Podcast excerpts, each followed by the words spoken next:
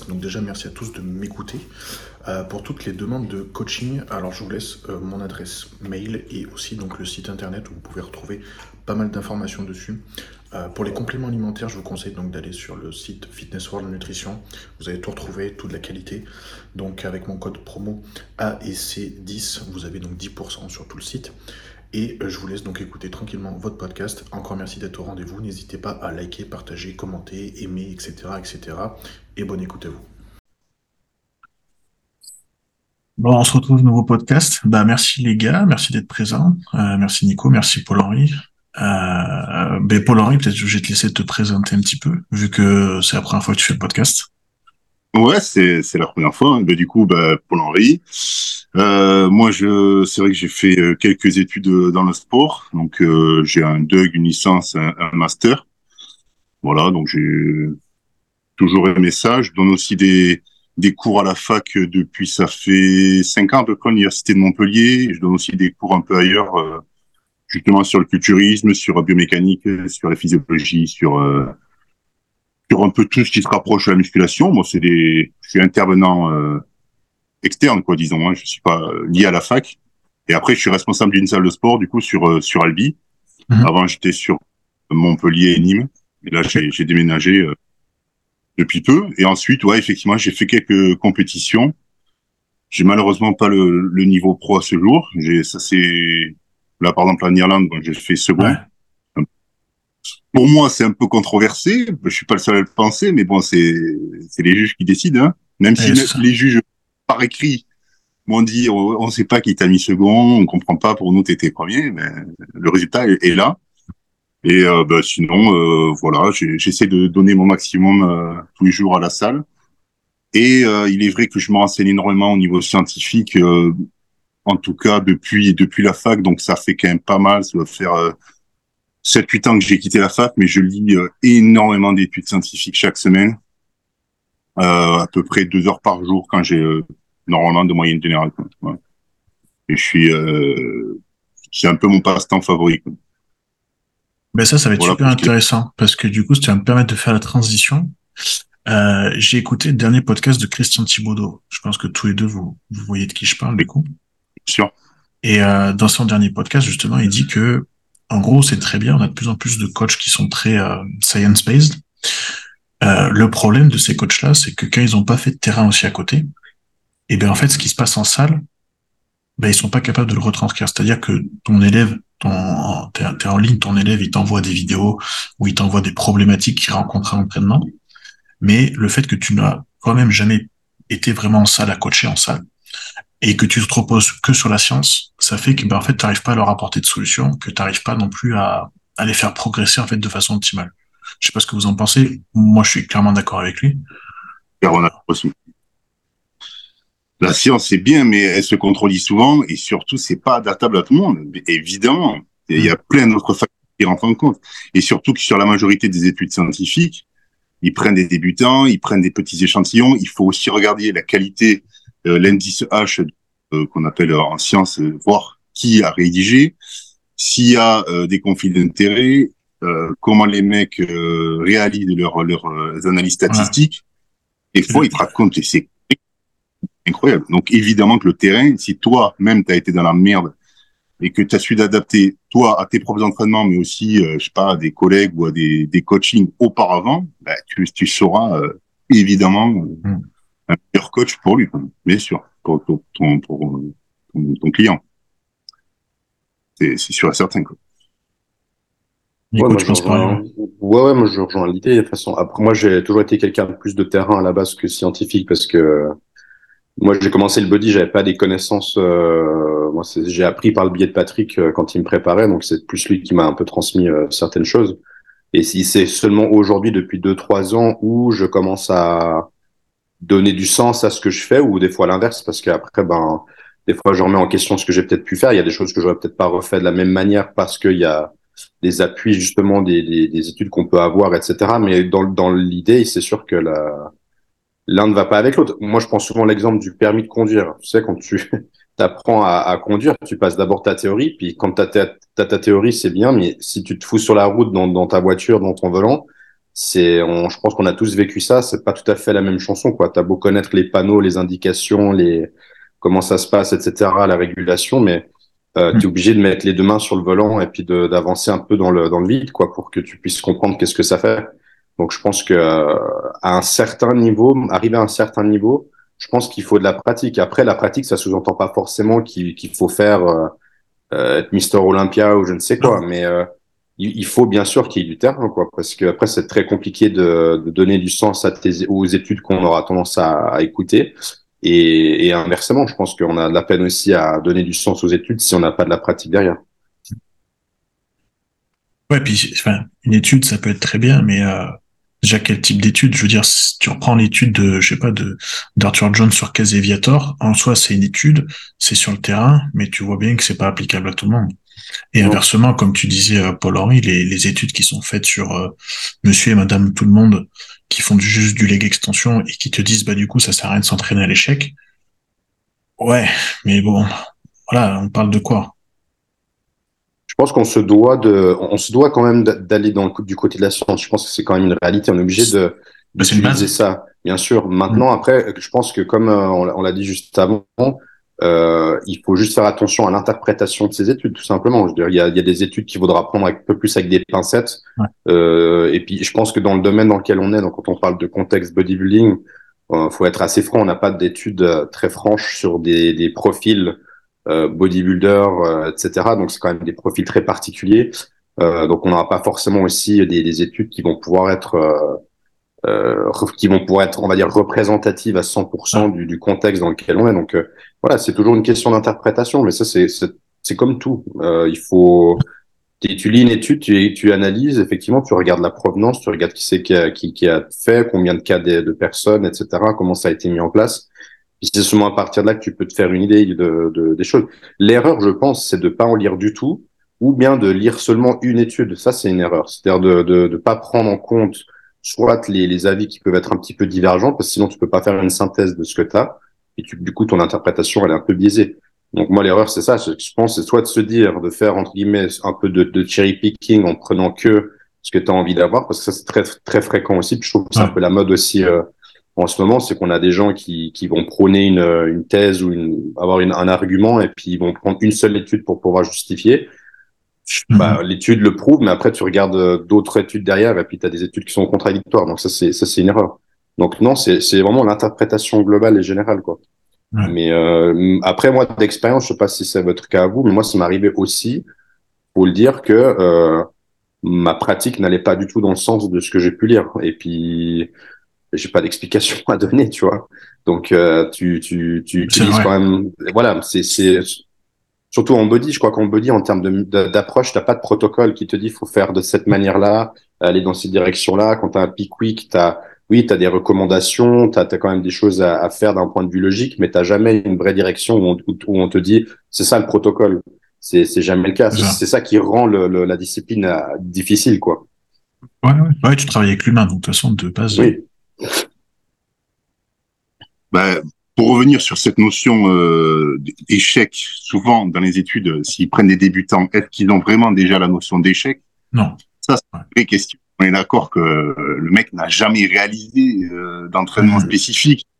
Et il est prouvé par contre que ceux qui sont fortement entraînés, donc euh, par exemple un mec comme Nicolas qui, qui, qui a entraîné ses jambes euh, comme personne, il aura une résistance à l'entraînement et se rapprocher de l'échec pour lui, ce sera bénéfique parce que il arrivera aussi à mieux récupérer que la majorité des gens. Donc, euh, travailler à l'échec pour quelqu'un qui est en haut niveau, on s'est toujours rendu compte que ça marchait très bien et qu'il n'y avait pas de souci.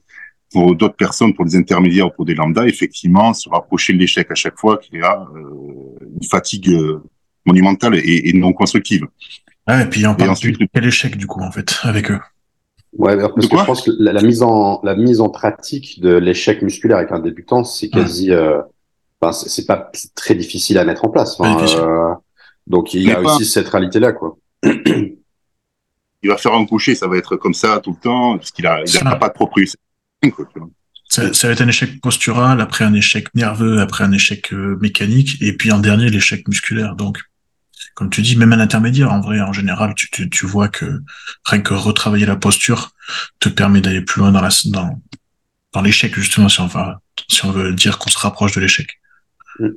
Il y a, d'autres facteurs à travailler en fait quand tu avec des, des, débutants. Je veux dire, tu as un débutant qui vient, qui a tant d'expérience, tu vas pas t'amuser à mettre ce genre de système-là, même si oui, dans la dans la globalité, c'est ce qui semble être le plus juste aujourd'hui, on va dire, pour euh, mhm. pour progresser de manière générale. Mais en termes de mise en application, c'est clair que c'est pas c'est pas faisable. Sinon, on ferait ça à tout le monde et puis l'histoire elle serait réglée, elle serait réglée. Hein, donc, euh.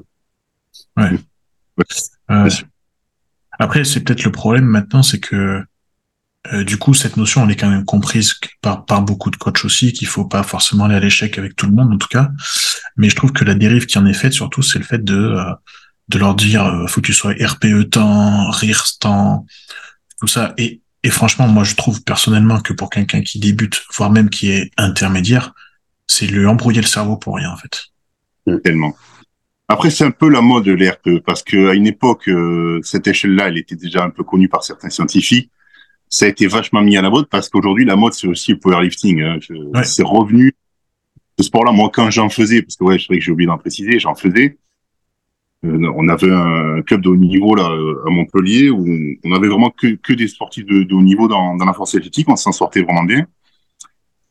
On parlait pas en RPE et, surtout le niveau était moindre qu'aujourd'hui. Aujourd'hui, c'est vraiment une mode. Euh, le powerlifting ou même le power building, c'est revenu. Euh, ouais c'est fou, on va dans les salles. Euh, moi, je, si je m'entraîne dans une salle où je vais pas habituellement, putain, je vois tout le monde qui se filme avec une barre à 60 kilos. Euh, les mecs qui débutent, ils sont déjà powerlifters, quoi, tu vois. Mm.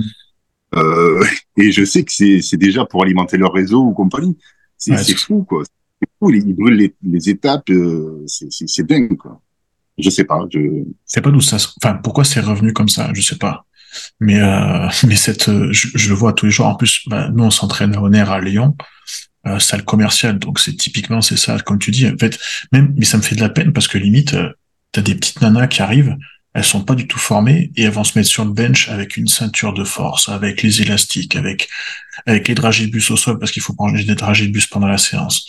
Et tu dis mais enfin revenons aux bases, tu vois, je sais pas, je sais pas pourquoi en fait. C'est sûrement une mode, mais un peu comme le CrossFit à fond il y a quelques années, euh, ça, ça avait de, mettre au jour l'altéro, ce qui est pas trop mal, tu vois, c'est un sport noble. Euh, j'adore le powerlifting aussi, c'est un sport noble aussi. Mais euh, il y a un fort attachement, c'est la mode actuellement. Bah, le gym mm. est à la mode. Là. Euh, avant, tu étais un ringard quand tu faisais la muscu il y a quinzaine d'années ou même bien avant. Maintenant, c'est la mode et beaucoup font du powerlifting. Écoute, si, si ça leur permet de progresser et d'être heureux, tant mieux. Hein. Vraiment, faut le voir positivement.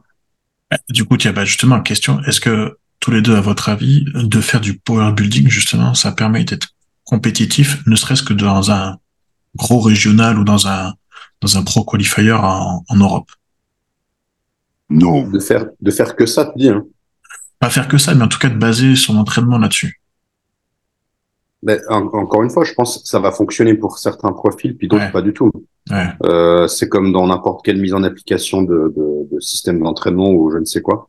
Donc, euh, est-ce que c'est la meilleure des choses? Non. Est-ce que ça peut fonctionner? Oui. C'est un peu ça la réponse. Donc, euh... ouais, c'est ça. Tu peux tomber sur un mec qui a zéro défaut, enfin, en tout cas zéro point, point, faible, et pour mm-hmm. lui, bah, concrètement, ça va marcher. Mm-hmm. euh, ouais, moi, j'ai toujours dit, je pense qu'il y a autant d'approches que d'individus, que ce soit en termes de d'entraînement ou de même de nutrition. Parce qu'on mm. voit quand même beaucoup de choses euh, très aléatoires suivant les gens. Donc euh, moi, ça me choque pas en fait de voir des trucs qui sont. Euh, au début, ça me choquait. Maintenant, moins parce que moi, j'ai pris du recul avec ce que je faisais. Mais au début, j'étais très ancré dans ce que moi j'ai pu faire dans, mes années de body. Donc dès que je voyais des choses qui sortaient beaucoup de ce que je faisais, j'avais un peu pas la critique facile, mais je tout de suite je pointais du doigt puis je remettais pas trop en question euh, ce que moi je faisais. Et maintenant, j'ai changé un peu. J'essaie de voir les choses différemment. Puis j'essaie de faire plutôt l'inverse. J'essaie plutôt de mettre en question ce que moi je fais et d'essayer de comprendre ce que l'autre il fait et me dire ah ok et il le fait parce que ça lui amène ça donc d'accord donc moi c'est pour ça que je pense que euh, même si des fois il y a des choses qui sont peut-être très euh, différentes ou diamétralement opposées à ce qu'on fait ça me choque pas à partir du moment où tu peux le justifier si, si tu peux l'argumenter et puis que tu peux euh, effectivement l'expliquer que ça t'apporte telle chose moi il n'y a pas de problème en fait c'est mmh. surtout ça quoi oui, après, bon, je pense qu'il y a beaucoup, il y a beaucoup de gens qui adhèrent à ça aussi. C'est pour ça qu'ils le font. Mhm. oui, tout à fait. Moi, pour donner mon, exemple, quand j'ai quitté le power pour aller en body, euh, effectivement, c'était dur de désancrer de ma tête que il fallait rester fort. Pour moi, c'était très important de continuer à soulever des grosses barres. Et encore, tu vois, euh, sur ma dernière préparation, c'était important. Mais est-ce que c'était pas de l'ego ou j'en sais rien pour me rassurer de, de, faire des barres à 300 ou tout ça? Je je sais pas. Mais tu peux incrémenter donc du coup mettre en place de, de la force dans, dans, ta prépa de, de body mais avec euh, discernement déjà loin de la compétition. Mmh. et tu peux de temps en temps faire mais ne jamais euh, tester tes maxi euh, et ça ça n'a aucun intérêt quoi. Enfin je veux dire si tu dois le faire le plus souvent possible tu, tu vas te niquer déjà tes performances enfin, tes performances je pense visuelles hein, esthétiques hein. ça fait un risque de blessure qui est ouais pas progresser en hypertrophie. Si tu fais de la force pure, euh, si tu es à, moins de 5 reps, moins de 3 reps, malheureusement, tu progresseras pas visuellement. Hein. Ça, c'est plus que certain. Quoi. Il y a mieux à faire. Mais euh, tu peux tu peux le mettre en début de prépa ou dans certains trucs un peu de force quoi. sur du 5 reps il n'y a pas de problème hein. mmh. ouais, moi je, je, suis assez d'accord avec ça en début de préparation et encore faut faire attention parce que si on prend de nouveau un contexte bodybuilding d'athlètes qui vont prendre des produits faire de la force max sur un début de préparation, ça sous. Alors, de nouveau, quel est le niveau de la personne? Est-ce que c'est mm. quelqu'un qui qui sait faire des bonnes mises en place, qui sait s'échauffer, qui sait faire, euh, là, qui a tous les paramètres nécessaires? Alors pourquoi pas? Moi, c'est ce que je faisais à l'époque, c'est que très souvent, je commençais mes, mes préparations avec des séances très courtes en volume et ça rejoignait beaucoup plus un entraînement de powerlifter parce qu'on on essayait vraiment d'augmenter sa force en début de en début de prépa. Puis après, gentiment, on switchait en termes de volume, c'est-à-dire qu'on trouvait des volumes un peu plus classique, avec euh, un tout petit peu plus de temps sous tension, pour trouver quelque chose qui se rapprochait un peu plus de d'un système un peu plus standard. De, de, voilà, tu travaillais à 80% de ta RM, des choses comme ça. Puis après, bah, après, je sais pas si bon toi Alex tu connais, mais euh, on basculait. Moi, je basculais beaucoup avec Patrick dans le dans les, les systèmes SST, ce genre de choses. Où là, bah, du coup, on faisait tout l'inverse, c'est qu'on on, on utilisait cette force qui était acquise au préalable, au début, et puis au lieu de s'amuser à toujours pousser encore plus lourd, ben non, on gardait ça et puis on optimisait avec le temps mmh. sous tension. Donc on allait ajouter des choses derrière pour pouvoir encore avoir une marge de progression derrière. Et moi, c'est ce qui m'a. Alors, je peux pas dire que je suis préservé à 100% aujourd'hui, hein, parce que j'ai quand même des douleurs articulaires, mais je pense que ça, ça aurait pu être pire si je m'étais amusé à, à, soulever constamment lourd tout le temps, tout le temps, tout le temps à l'année. C'est que je pense que ça m'aurait détruit à long terme. Donc c'est vrai qu'il y a ce problème de de ouais, de, de, de blessure, quoi. Potentiellement, ça, ça peut être problématique. Donc euh, il faut savoir, je pense, cycler. Et je pense que ça. Euh, et oui, périodiser. Oui, exactement. Oui, mais ça, c'est. Enfin, je pense que. Enfin, concrètement, si on te l'apprend pas, ça, c'est quand même quelque chose que si toi-même tu vas pas te documenter là-dessus, tu sais pas le faire. Et, et, et, je pense que ça, ça peut être le problème, c'est-à-dire que tu arrives à la salle et tu te dis, euh, je vais faire le, le programme de un tel ou un tel ou peu importe. Et en fait, t'as pas compris que derrière, bah, comme comme toi, souvent, on te demande, Nico, on te demande souvent, euh, c'est quoi le SST parce que je veux faire du SST. Mais en fait, il y avait tout l'amont qu'ils ont oublié, tu vois. en fait, il y a dix ans d'amont, en fait. C'est ça que les gens comprennent pas. Ouais. Donc, euh, j'ai encore fait hier, j'avais fait des stories, là, des questions-réponses, et, j'explique toujours, en fait, euh, surtout dans le contexte dans lequel j'étais. Moi, j'étais professionnel, je faisais quasiment 115 kilos pour 1m65. Euh, je, ça faisait dix ans que je faisais ça. Euh, ce que je faisais, c'était adaptable pour quasiment personne. Hmm. Quasiment personne. C'est-à-dire ce que je mettais en application, c'est des choses qui fonctionnaient pour moi. Et euh, même en tant que professionnel, quand je regardais ce que certains professionnels faisaient, on faisait pas du tout la même chose. Euh, moi, je, moi, ça fonctionnait bien ce genre de truc. Et c'est vrai qu'après, j'ai, j'ai eu, euh, on va dire, un peu de notoriété parce que ça, ça a un peu buzzé, genre de, de système d'entraînement, etc. Mais, mais ça fonctionnait bien chez moi. Je sais qu'il y a des, des professionnels qui s'entraînent pas du tout dans le même cas de figure, qui ont une approche radicalement différente, qui périodisent encore plus leur, leur truc, d'autres moins. Enfin, donc, euh, mais ce que je veux dire, c'est que surtout au niveau professionnel, euh, c'est pas du tout des choses qui sont faites pour monsieur et tout le monde. Moi, j'ai beaucoup de gens qui m'écrivent en coaching justement pour les SST, mais en fait, euh, le 99% des gens qui m'écrivent, je leur dis direct, je leur dis, mais c'est pas fait pour toi, en fait. Mmh. Je peux comprendre que tu aies de la curiosité, que tu veux y essayer des choses. Je veux dire, c'est, voilà, tu vois ça sur Internet, ça donne envie, quoi. Et puis c'est en fait le problème d'Internet, c'est que ça te donne la, ce sentiment d'accessibilité, tu vois. Mais alors qu'en fait, euh, c'est pas parce que tu le vois que tu peux le mettre en pratique, tu vois. C'est quand même deux choses bien différentes. Et c'est un peu le problème, c'est qu'après t'expliques aux gens que bah écoute, moi j'ai ouais, c'est un contexte particulier. Et puis, euh, en fonction de ton contexte, tu dois avoir une approche, quoi. Donc, euh, donc ouais, c'est, mais c'est, c'est compliqué en coaching. Euh, je pense que Alex, tu connais aussi un peu ça des fois. T'as, as des gens, euh, tu retrouves des gens qui ont des systèmes d'entraînement où t'as euh, 50 séries dégressives, euh, ils ont 3000 trucs excentriques qui durent 20 secondes, et tu, te dis mais attends, euh, les, les gens ils ont ils ont pas de notion, tu sais, de, de volume, d'intensité, ils comprennent pas ça. Donc tu es obligé de faire des choses très classiques et puis euh, pour certains c'est, c'est assez perturbant quand tu as justement eu l'habitude de, de mm-hmm. partir directement sur des trucs comme ça parce que ça semble plus fun entre guillemets quoi. Ouais, c'est plus fun. Les gens, pas... ils veulent du fun. Je suis désolé. Mais moi, j'ai coaché pas mal de personnes. Hein. Euh, ça fait longtemps que je fais ça. Même, tu vois, à la fac, je coachais la majorité des gens de ma classe, tu vois, ou de de, de, la, de la fac. J'ai coaché pendant ouais une bonne dizaine d'années, quoi. Et, et, je me rends compte que les gens, tu leur fais des programmes qui sont lambda, classiques, mais parce que le classique, bordel de merde, ça marche. Ben, c'est ça. putain défi. Et ils veulent, oui, mais j'ai vu sur Internet, il fait ça, il fait si tempo. Mais d'abord, on va faire ça. D'abord, on va mettre les bases. Et, et, et, après, on mettra du un peu plus complexe s'il y a besoin déjà. Est-ce que là, je rejoins entièrement Nicolas pour un truc plus qu'intelligent, vois, même au niveau professionnel, on pourrait croire que tout le monde fait pareil, mais bien sûr que non, c'est de l'individualisation, évidemment. On fait ce, qui, ce qui fonctionne sur tout, et on s'en bat les couilles. C'est, c'est ça qui compte, tu vois.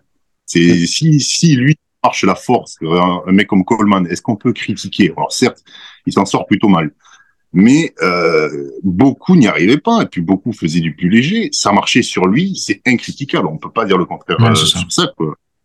Et puis la, la force, euh, je redis un peu ce qu'avait dit euh, tout à l'heure Nicolas, et je suis encore une fois d'accord avec lui, c'est que la force, euh, elle est corrélée avec l'hypertrophie sur une chose, ouais. c'est-à-dire que quand aujourd'hui tu prends, ils ont fait l'étude, hein, tu prends les meilleurs powerlifters du monde, c'est aussi chaque meilleur de chaque KT, c'est aussi le plus musclé de toute la KT visuellement en, en, en termes de muscles, c'est lui qui sera le plus musclé. Ça a une corrélation. Si tu veux améliorer tes entraînements, oui, la force sera un facteur élémentaire puisque tu pourras mettre plus de charge, donc plus de tension mécanique, donc améliorer aussi euh, mmh. physique. Tout, tout, est tout est lié, mais il faut pas aller toujours dans l'abus. Voilà, pour un bodybuilder en tout cas, moi je dis toujours dans cette, ça, ça dépend de ton objectif, mais pour un bodybuilder, si on revient à la question initiale qui était le power building, il faut faire attention à pas se mélanger les pinceaux et à, et, à, et à, chercher à attraper tous les tous les lapins qui passent devant toi quoi. C'est exactement ça. Euh, il faut et tenter euh... de pas mettre les gens dans ce que tu fais quoi. 100% d'accord. Et ouais, mais c'est c'est c'est ça en fait. Je pense c'est vraiment tu fixes ton objectif. Et après, bah, tu fais, euh, il y a des choses, des fois, tu les fais, c'est peut-être pas forcément euh, fun, comme on disait. Mais si à la fin, tu as des résultats, je pense que le fun, tu seras content de, de l'avoir via tes résultats, tu vois. Après, euh, après, voilà, je je sais pas pourquoi le power building est revenu parce que enfin moi quand j'ai commencé, celui qui prônait ça c'était euh, Mike Cohen. Ouais. Et, là, et, là, je sais pas qui c'est qui a relancé ça vraiment. Mais, euh, bon. mais après c'est comme tu dis, c'est enfin c'est tellement logique. Tu as ta tension mécanique. D'ailleurs, c'est hier j'ai lu euh, je sais plus qui c'est qui disait ça. C'était peut-être Thibaudot ou quelqu'un d'autre. En gros, il expliquait, c'était en anglais, il expliquait tout simplement, comme tu disais, c'est, c'est quand même assez simple de comprendre que plus tu as de force, plus tu es capable d'augmenter ta tension mécanique et plus ton temps sous tension sera euh, comment dire sera mis sous une condition de tension mécanique plus importante. Donc forcément, ton, ton, ton retour sur l'hypertrophie est beaucoup plus intéressant. Ah oui, c'est clair. Le renforcement, il y aura un renforcement musculaire, mais aussi tendineux, euh, au-delà de 70% en tout cas. Euh, si tu fais trop de lourd, euh, des fois aussi, ça pète quoi. Tu vois, les muscles suivent, mais pas le reste. Et euh, ouais, puis ça, le, alors, le ça c'est lié surtout à ce problème-là que tu viens de dire justement, c'est surtout en body quand les en gens body. justement prennent des produits ah oui. et qui ont tendance à avoir une augmentation de la force, la force un peu plus rapide. Il ouais. y, a, y, a, y a rien qui suit au niveau euh, structurel, c'est-à-dire que mm -hmm. les tendons ça suit pas, ligaments ça suit pas, et puis souvent les gens ils font quoi? Bah ils traînent des blessures qui sont chroniques et à la fin. Et euh, moi je vois ça assez souvent euh, des fois avec des gens que j'ai pu préparer aussi. Tu leur dis, écoute, euh, je sais que tu as de la force, je sais que ça vient facilement, mais prends le temps. Euh, euh, va pas tout de suite sur la charge de, que, que tu es capable de pousser. Fais déjà un palier intermédiaire. Et au fur et à mesure, tu, tu montes progressivement. Mais euh, c'est très difficile quand tu es dans le contexte. Moi, je l'ai vécu aussi. Euh, tu es, sous-produit, tu sens que es, ouais. tu sens que tu es fort. Hein. donc, tu fais quoi? Bah tu, tu pousses. quoi. Et ça, ça marche quand tu as 20, 25 piges parce que à 25 piges, es, tu te sens invincible et puis tu récupères de tout. Mais quand tu as passé le cap des 30 ans, en règle générale, un petit retour de bâton après par rapport à ce genre de conneries. Et je le ressens notamment un peu aujourd'hui. Genre, je suis pas encore dans, dans une chaise comme Coleman, heureusement. Mais, mais j'ai quand même, j'ai pas mal de bobos. Hein. J'ai des problèmes de genoux, j'ai des problèmes de dos parce que ça, c'est typiquement, c'est typiquement lié à la préparation, pas parce que je faisais mal euh, les exercices ou quoi, mais c'est parce que bah tu mets de la charge, tu as de la force, tu tu tu t'écoutes pas, en tout cas tu laisses pas trop ta raison euh, prendre le, le, dessus, tu y vas plus par passion et puis et puis voilà. du coup tu tu payes un tout petit peu après les les, les frottements et les, les tensions euh, sur le long terme, mais mais oui, ça, juste pour dire qu'effectivement au niveau tendineux, c'est un peu le problème, c'est que très souvent ça suit pas non plus tout de suite la la progression. Donc, il faut faire attention d'avoir un, un, équilibre avec ça, quoi. Mais c'est aussi euh, le choix des exos. En rajoutant ça, euh, tu as des mhm. exos pour qui sont euh, in fine, euh, pour moi, inutiles. Hein. Je suis et, pourtant, j'en ai fait des années, puisque j'étais issu de la force, et pour moi, tu m'enlevais le coucher et tu m'enlevais le soulevé terre, ben c'était c'était nul. Aujourd'hui, j'en fais plus du tout. Ça fait des années que je n'ai plus fait parce que il y a un risque et un facteur de blessure vu mes, mes longs segments et, et vu la technique que, que j'utilise, parce que même, il faut une certaine tension mécanique, tu vois. On va soulever terre, c'est facile, tu vois. Mais il y a un risque de blessure énorme si je me rapproche des 300. Pareil, pour le coucher, à, à, à 200, je fais des séries longues, tu vois. Mais il y a un risque de blessure énorme, énorme. Je fais, fais plus des exos. Tu vois, c'est marrant parce que en, en termes d'exo, euh, développer coucher à la barre, alors moi j'en ai fait, mais j'ai arrêté parce que je me suis blessé plusieurs fois au pec justement. Euh, soulever terre, j'ai jamais fait parce que c'est un exercice où je me suis jamais senti à l'aise. C'était pas un truc qui me convenait. Squat, le pire. Euh, je crois que j'en ai jamais fait de ma vie euh, ah correctement et lourd. Moi, j'ai tout, toujours tout travaillé en presse à cuisse. Et puis les, les cuisses, je pense que c'était pas du tout un point faible chez moi. Mais euh, je faisais des trucs super. Euh, c'était de la presse, quoi. Enfin, je me mettais sur une presse, je poussais, quoi. Après, bon, bah ok, j'ai des bras de levier qui sont plus courts, etc.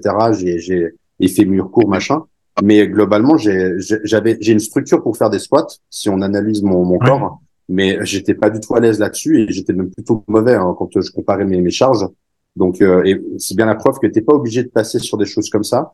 Euh, surtout qu'en en, hypertrophie, je pense dans le cadre hypertrophie, euh, ça revient un peu à cette question toujours de se dire est-ce que les squats c'est nécessaire ou est-ce qu'on devrait plus travailler sur machine ou pas? Mais je pense qu'aujourd'hui, avec ce qu'on a comme matériel, euh, franchement, on, on, va dans certaines salles, on a je sais pas combien de types de hack squat différents, des V squats, des power squats, des presses euh, avec des angles à l'infini. Euh, je pense qu'aujourd'hui, euh, pour performer, on a quand même euh, plus vraiment l'obligation de passer par des squats. Je pense qu'en termes d'apprentissage, oui, c'est important de savoir en faire, mais après de chercher à performer là-dessus, à moins que tu sois dans une condition particulière, bah, type powerlifting, où tu dois faire une perf sur cet exercice-là, je suis pas convaincu qu'en hypertrophie ce soit une nécessité absolue. Après, si tu as zéro matériel dans ta salle, bon bah malheureusement pour toi, tu n'auras peut-être pas 12 000 possibilités, donc il faudra trouver quelque chose qui te permet de travailler tes mmh. cuisses, euh, à moins que tu veuilles faire 15 euh, séries sur une presse à cuisse, tu vois. Mais euh, je pense qu'on a quand même beaucoup de possibilités aujourd'hui et beaucoup de variables qui permettent de progresser avec plus de confort, moins de risques de blessures et ainsi de suite. C'est ça. Mmh. Je suis un peu d'accord et un peu pas d'accord parce que je suis entièrement d'accord sur le fait que euh, les, les, machines sont magnifiques, c'est-à-dire qu'il y a un choix délirant. Cependant, moi, dans, dans quelques salles, là où j'habite en tout cas, il n'y a pas le choix. Donc, je suis obligé de m'adapter. Et c'est ça qui me fait chier, c'est que putain, euh, un squat, euh, c'est élémentaire et beaucoup de beaucoup de salles en France, les plus commerciales que vous connaissez, elles rachètent tous le même matos. Il y a, il y a deux ah marques qui ont euh, qui, ont l'hégémonie de tout ça, c'est Technologie et Matrix. Et les mecs, ils connaissent pas une pimpe en, en, musculation. Ils vont prendre les mêmes machines à chaque fois, les, pas forcément les meilleures. Et sur dans des salles euh, plus qualitatives dont vous, vous avez accès, parce que vous êtes quand même sur deux meilleures euh, localisations que moi, ben là, c'est magnifique pour s'entraîner. Moi, j'en rêve. Hein. J'en rêve d'avoir des salles comme ça. Quoi. Mais si vous avez accès... Moi, je te rejoins. Attention, hein, c'est, c'est dans l'idéal quand tu as une salle où tu as du matos, bah, la question ne se pose pas. Hein, tu vas pouvoir avoir la sélection que tu veux et optimiser le plus possible, quoi. Mais après, à partir du moment, moi, j'ai, je pense que aussi vous avez aussi peut-être des gens qui viennent vers vous et qui vous disent, moi, dans ma salle, euh, j'ai une presse à cuisse horizontale, puis en règle générale, c'est pas vraiment les meilleurs hein, qu'on puisse euh, trouver. Euh, tu as un leg extension, tu as tout juste un leg curl, parce que des fois, ils en ont même pas dans les salles. Bah, quand tu trois trucs comme ça, c'est sûr que tu vas devoir, euh, bah, tu, tu, vas, il y a des squats, euh, des fentes, il va falloir trouver euh, quelque chose pour pouvoir. Ouais. Voilà, c'est pas le plus optimal, mais quand t'as rien d'autre, tu es obligé de trouver des solutions. Après, faut aussi considérer que en tant que nous bodybuilders, on n'est pas les clients principaux que, que les gens préfèrent avoir. Préfèrent avoir lambda. Il faut aussi, c'est du commerce, hein, c'est un business. Donc les mecs, ils vont faire pour Monsieur tout le monde. Hein. C'est clair. Regarde, être bodybuilder dans ta salle, euh, le pourcentage, il est pas ouf. Hein. Non, non. Ils en veulent pas. De toute façon, on casse les machines.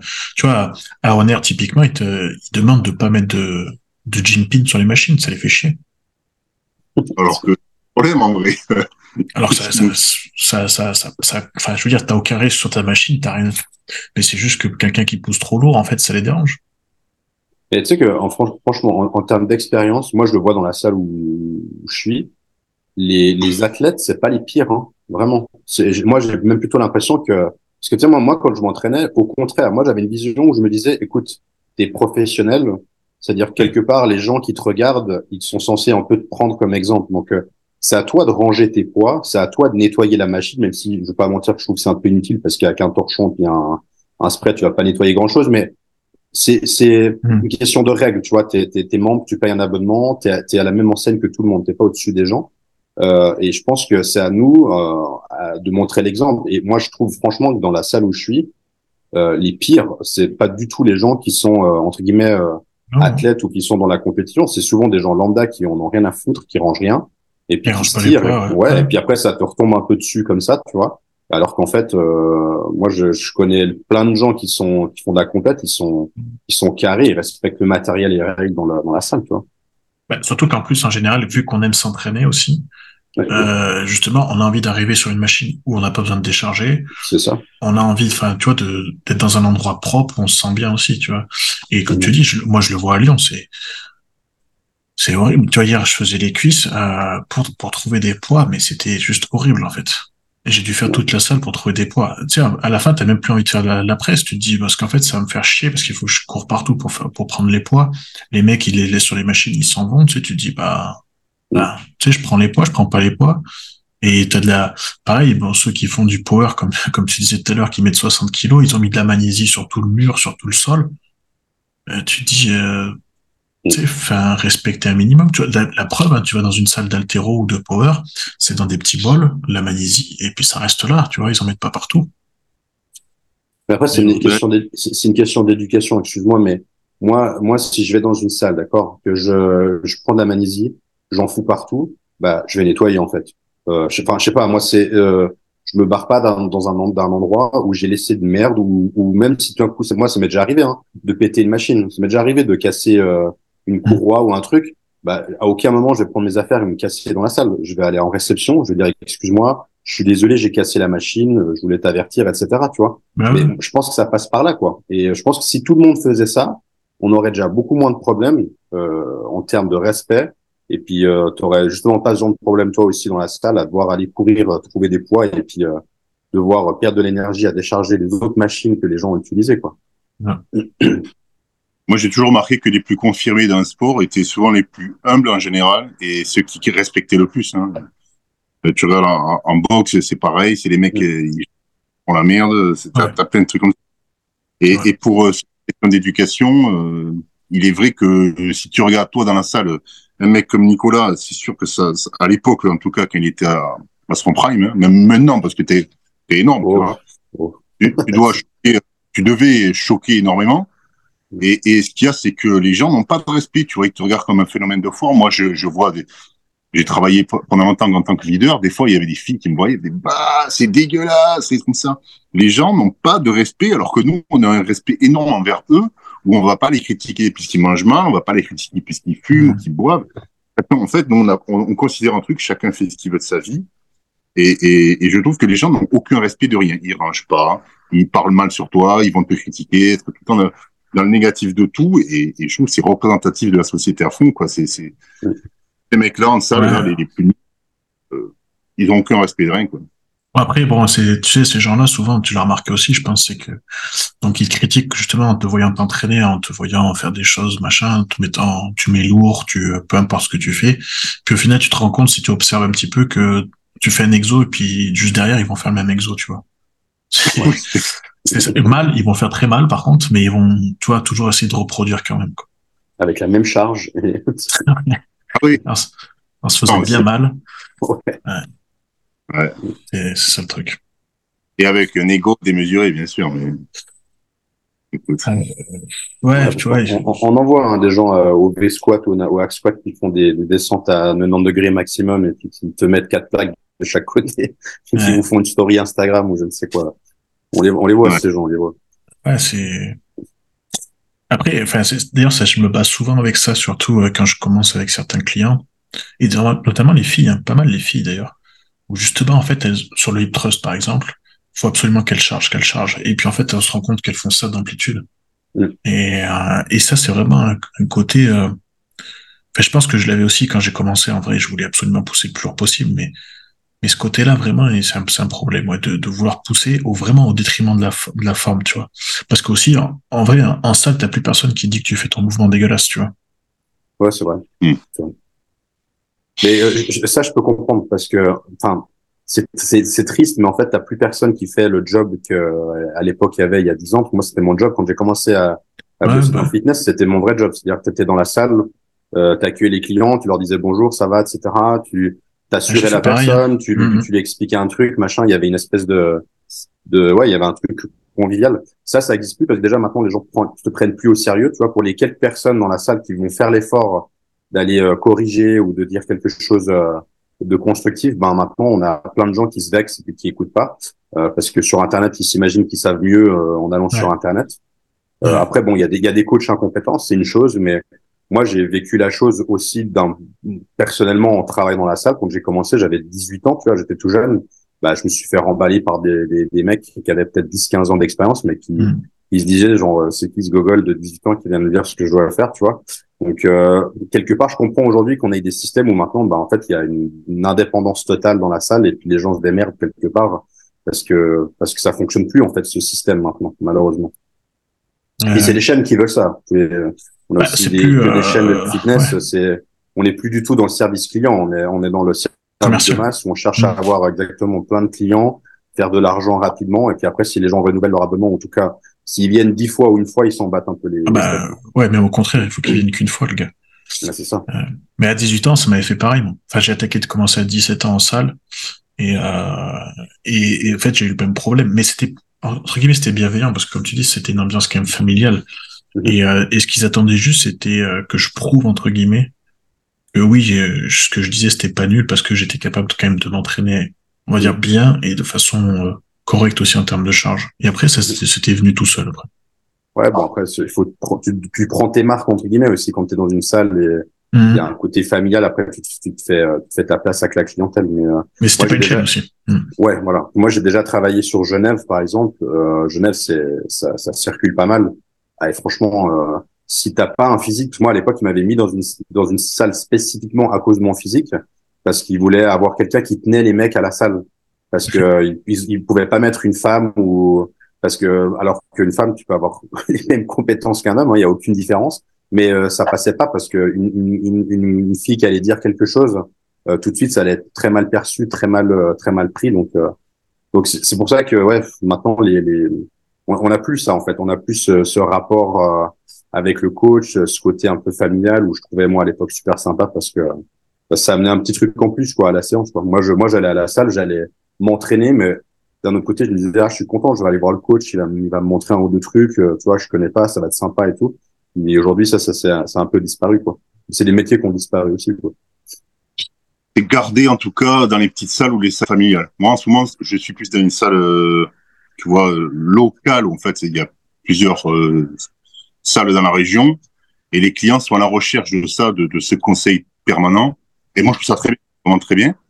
Même si la majorité des jeunes ne veulent pas avoir de conseils parce qu'ils savent tout grâce à Internet. Moi, on a déjà dit, écoute, euh, franchement, tes conseils, tu peux te les garder. T'es... J'ai déjà vu une vidéo sur Thibaut Inchep qui disait ça. C'est bon, quoi. Tu peux dégager, quoi. Moi, je, le mec, il veut pas de conseils, il fait de la merde, il fait de la merde, j'en ai rien à foutre. Ouais, c'est pour là, il veut pas de conseils, tu vois. Ou alors les gens, euh, ils veulent pas, ils, ils sont persuadés, tu sais ce qu'on appelle euh, l'effet Dunning-Kruger en, en, sociologie, c'est-à-dire euh, moins si c'est quelque chose, plus il croit savoir. Tu vois. regardes un match de foot de l'équipe de France, et putain, Deschamps, il fait n'importe quoi, c'est pas ça qu'il faut faire. C'est l'ultra crévidarianisme que c'est les mecs qui racontent de, de, de, de, pensant tout connaître. Et alors, par contre, là où je rejoins en fond ce que tu dis, c'est que la majorité des salles aujourd'hui, qui c'est, c'est, ben, qu'est-ce que c'est, c'est, c'est les grands groupes, hein, Basic Fit, Fitness Park, Honor, tout ça. Et, et vraiment, euh, on devient là totalement dans une salle où il y a zéro conseil et chacun euh, fait ce qu'il ce qui, ce qu'il veut dans son coin, quoi. Hein. Il n'y a pas, il y a pas tout ça. Hein. Tout, tout, le monde est avec son casque, c'est bien aussi, mais tout, tout, le monde est dans son monde, quoi. Hein.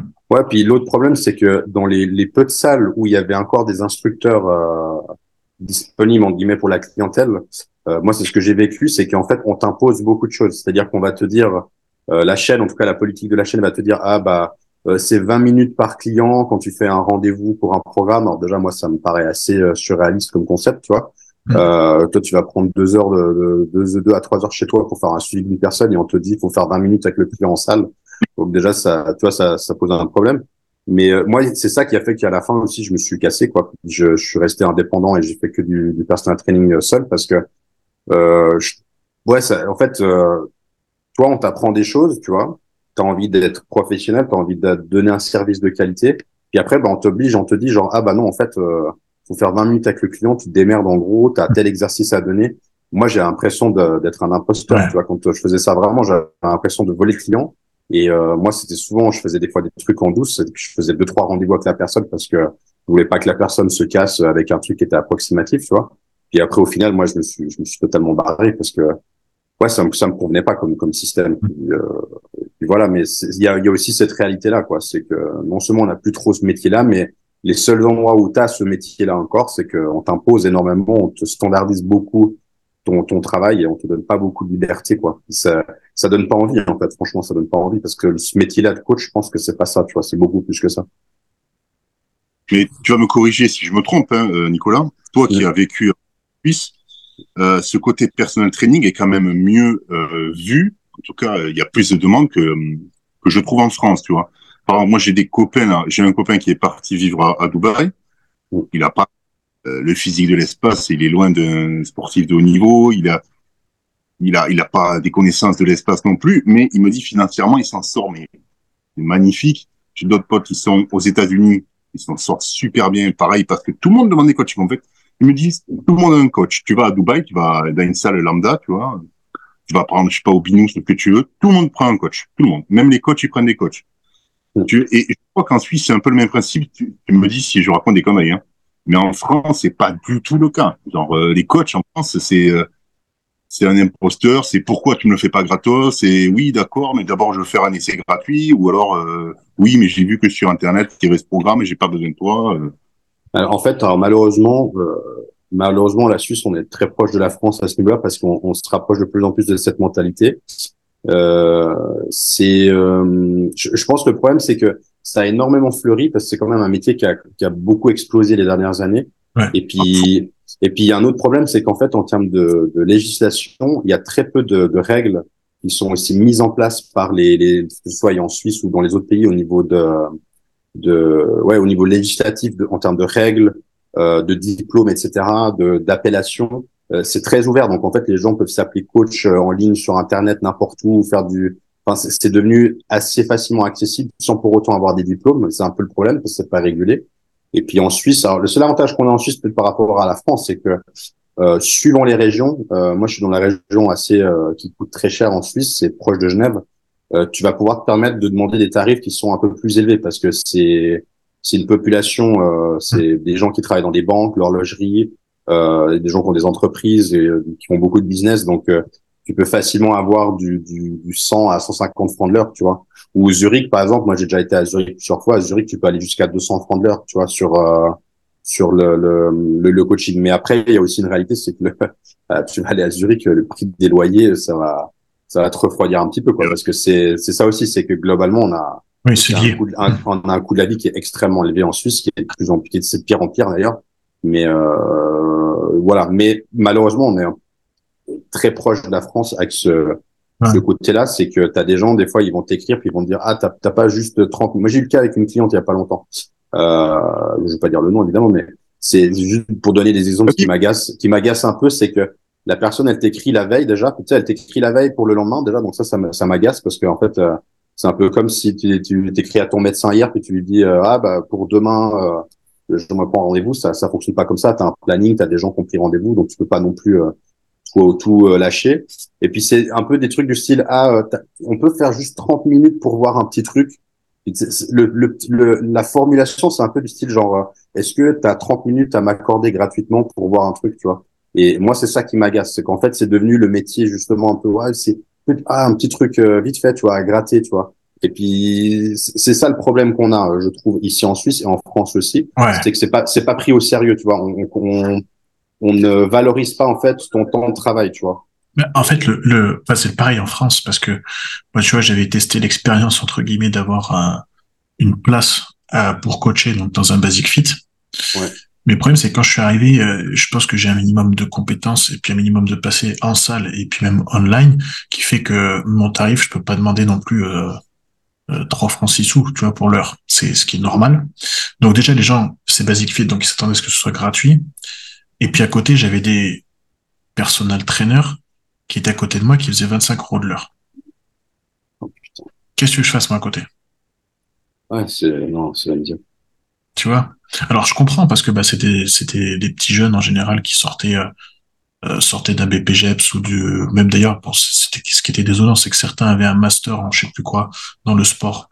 Et tu te dis bon t'as fait cinq ans d'études pour travailler à 25 euros de l'heure pas même pas parce que si tu enlèves ton URSAF et tes impôts et ton loyer de Basic Fit qui est quand même très cher je pense que c'est c'est c'est dommage parce que toi-même tu crédibilises pas ton expérience, même si elle est que théorique pour l'instant, mhm. et, ni ce que tu fais, parce que le, ça veut dire que ton travail, tu le considères quand même pas, je trouve, tu vois. Ouais, ah, moi je, je suis d'accord avec toi. Et, et, derrière, tu peux pas, enfin, ouais, moi derrière qui était pris, qui était normaux, hein, j'étais pas non plus dans l'excès. Forcément, tu, tu, les gens ils voyaient ça, ils se disaient, ben, surtout dans un basic fit où c'est pas non plus, euh, comme tu disais, euh, Paul Henry, c'est pas la, comment dire, euh, de base, les gens, ils vont pas se dire j'ai besoin d'un entraîneur pour faire une séance, tu vois. en plus, tu leur proposes ça à côté, 25 euh, euros de l'heure, ils se disent bah ouais, je vais faire une séance avec lui, 25 euros, ça va rien me coûter. Et en plus, bah du coup, ça me ça me permet d'avoir un plan entre guillemets, et puis c'est parti quoi. Ils se disent ça, mais en vrai, ils ont énormément besoin de, de, de toi. Hein. Si tout le monde prenait un coach dès le début, putain, mais les pros, mais premier, bon après on était aussi dans moi, j'ai la salle, euh, c'était mon frère et, son meilleur pote, tu vois, qui, qui m'ont initié à ça. Donc, euh, j'ai écouté dès le départ, mais euh, j'ai jamais vu de coach. On y allait euh, hors horaire majoritairement. Mais putain, mais j'aurais économisé des années de conneries. Parce qu'après, je m'entraînais ça. C'est sûr que c'est évident qu'il faut que tu prennes un coach dès le départ et même quand tu es confirmé.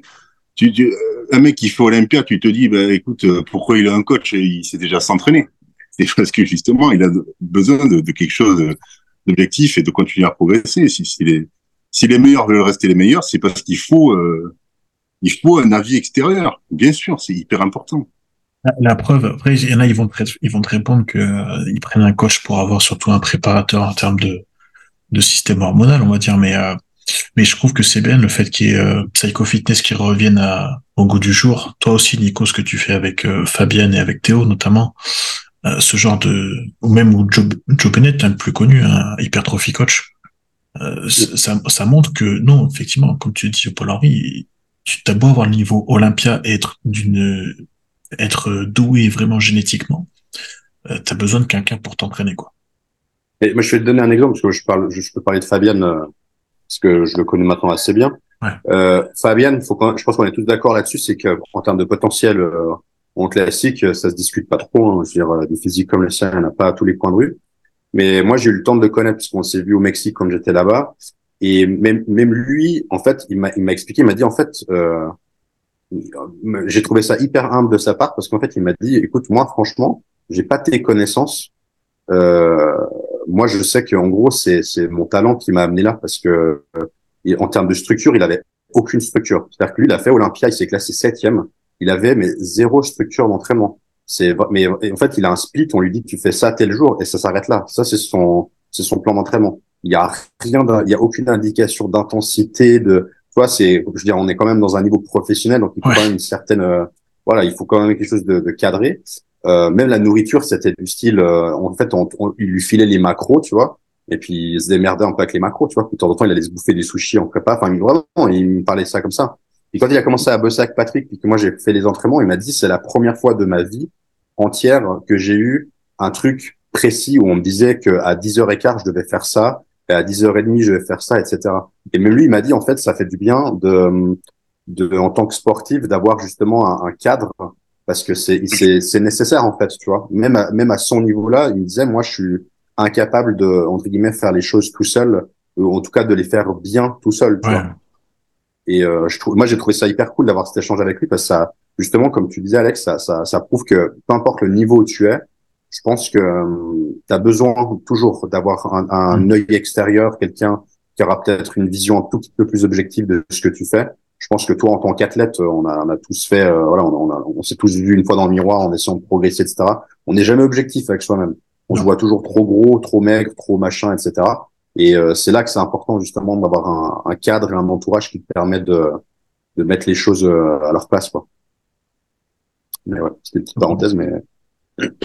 Non, mais c'est bien de parler du concret parce que des fois, si on peut se dire, ouais, mais justement, vous êtes trop dans la théorie, c'est pas, c'est pas ce qui se passe en vrai, mais la preuve que si. Ouais, ouais, totalement. Et, euh, et puis, on, on, a vu, franchement, en termes de progression, euh, euh, en deux semaines, quand il était là-bas, il a pris presque 10-15 kilos. On était, on a du même, enfin, je sais que Patrick, il avait même dû changer le régime parce que on pouvait pas manger indéfiniment parce que sinon il devenait trop lourd pour la, la division. Donc on a dû, on a dû changer même les entraînements. J'ai dû réduire l'intensité qu'on avait mis parce que parce qu'il répondait trop bien entre guillemets à ce qu'il faisait. Donc il fallait qu'on qu'on ajuste des choses. Mais euh, ouais, c'est là que tu vois que quand tu as une génétique qui est exceptionnelle et que tu, tu, que tu mets des choses en place, tu vois, que tu mets vraiment euh, que tu bosses quoi. Tu vois, que vraiment que tu mets des trucs en place. Mais franchement, c'est c'est nos limites quoi. Enfin, t'as t'as ton potentiel, il est il est sans limite. Moi, c'est ce que je disais à Fabien plusieurs fois. J'ai dit mais tu te rends pas compte à quel point si tu travailles dur comme ça, mais à l'année, mais t'es t'es c'est un top 3 Olympia potentiellement. Tu peux aller à un top 3 Olympia, mais sûr et certain, tu vois. Mmh. Mais il faut bosser. Enfin, tu tu dois tu peux pas avoir une vie de personne normale. C'est pas possible. Je veux dire, mmh. tu dois penser comme un athlète de haut niveau qui veut être euh, dans le top 3. Sinon, ça marchera jamais, tu vois. Et, euh, et voilà. Mais, ouais. Le, bon exemple, on en avait parlé aussi euh, tous les deux, Nico, et Stan le dit lui-même, c'est Stan, quoi. C'est mhm. euh, le, le, facteur Patrick Tuor qui lui a permis de cadrer beaucoup plus de choses. Bah, ça a été, euh, ça a été un game changer sur sa carrière.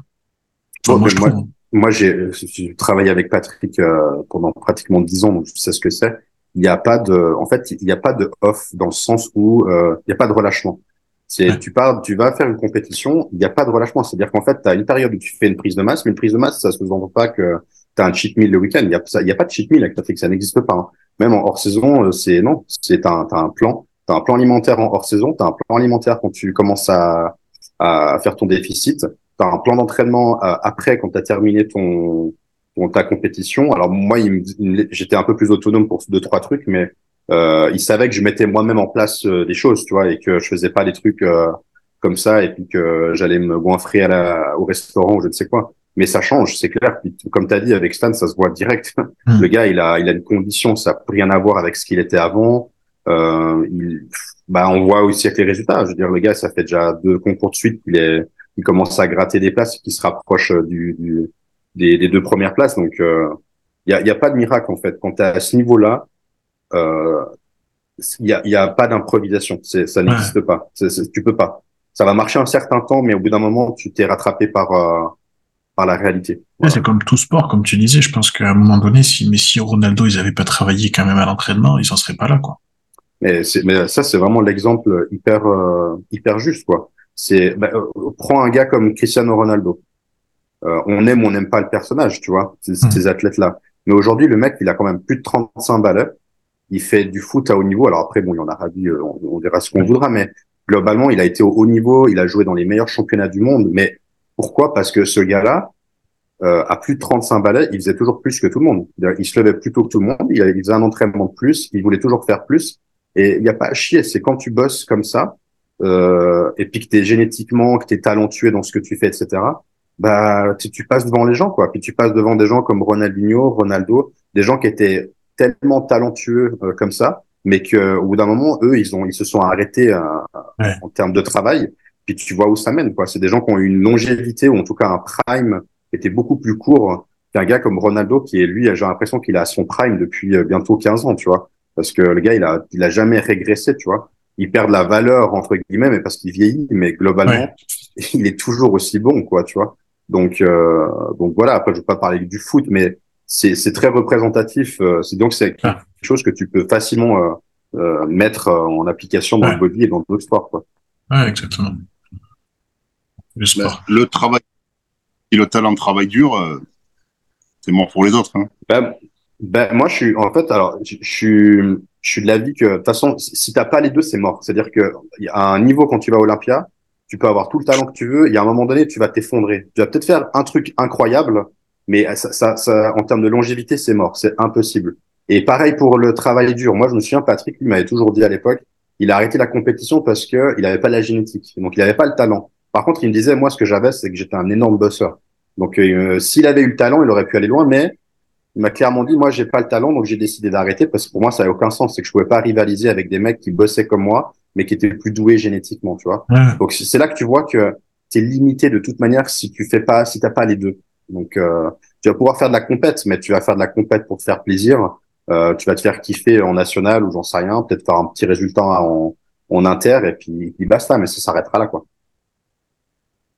Mais c'est dur de le reconnaître, hein. Ah bah, bah ouais, c'est clair. Mais est-ce que est-ce que t'as as déjà eu des clients à qui tu as tu as dû le dire, par exemple, parce que moi ça m'est arrivé, hein, de devoir euh, dire franchement aux gens, euh, il fallait un peu les faire redescendre de leur euh, de leur truc, tu vois, et de leur dire, écoute, tu peux faire de la compétition, si tu en as envie, c'est pas un problème, mais tu dois comprendre que tes chances pour accéder à tel niveau, ça va être euh, quand même très compliqué, quoi.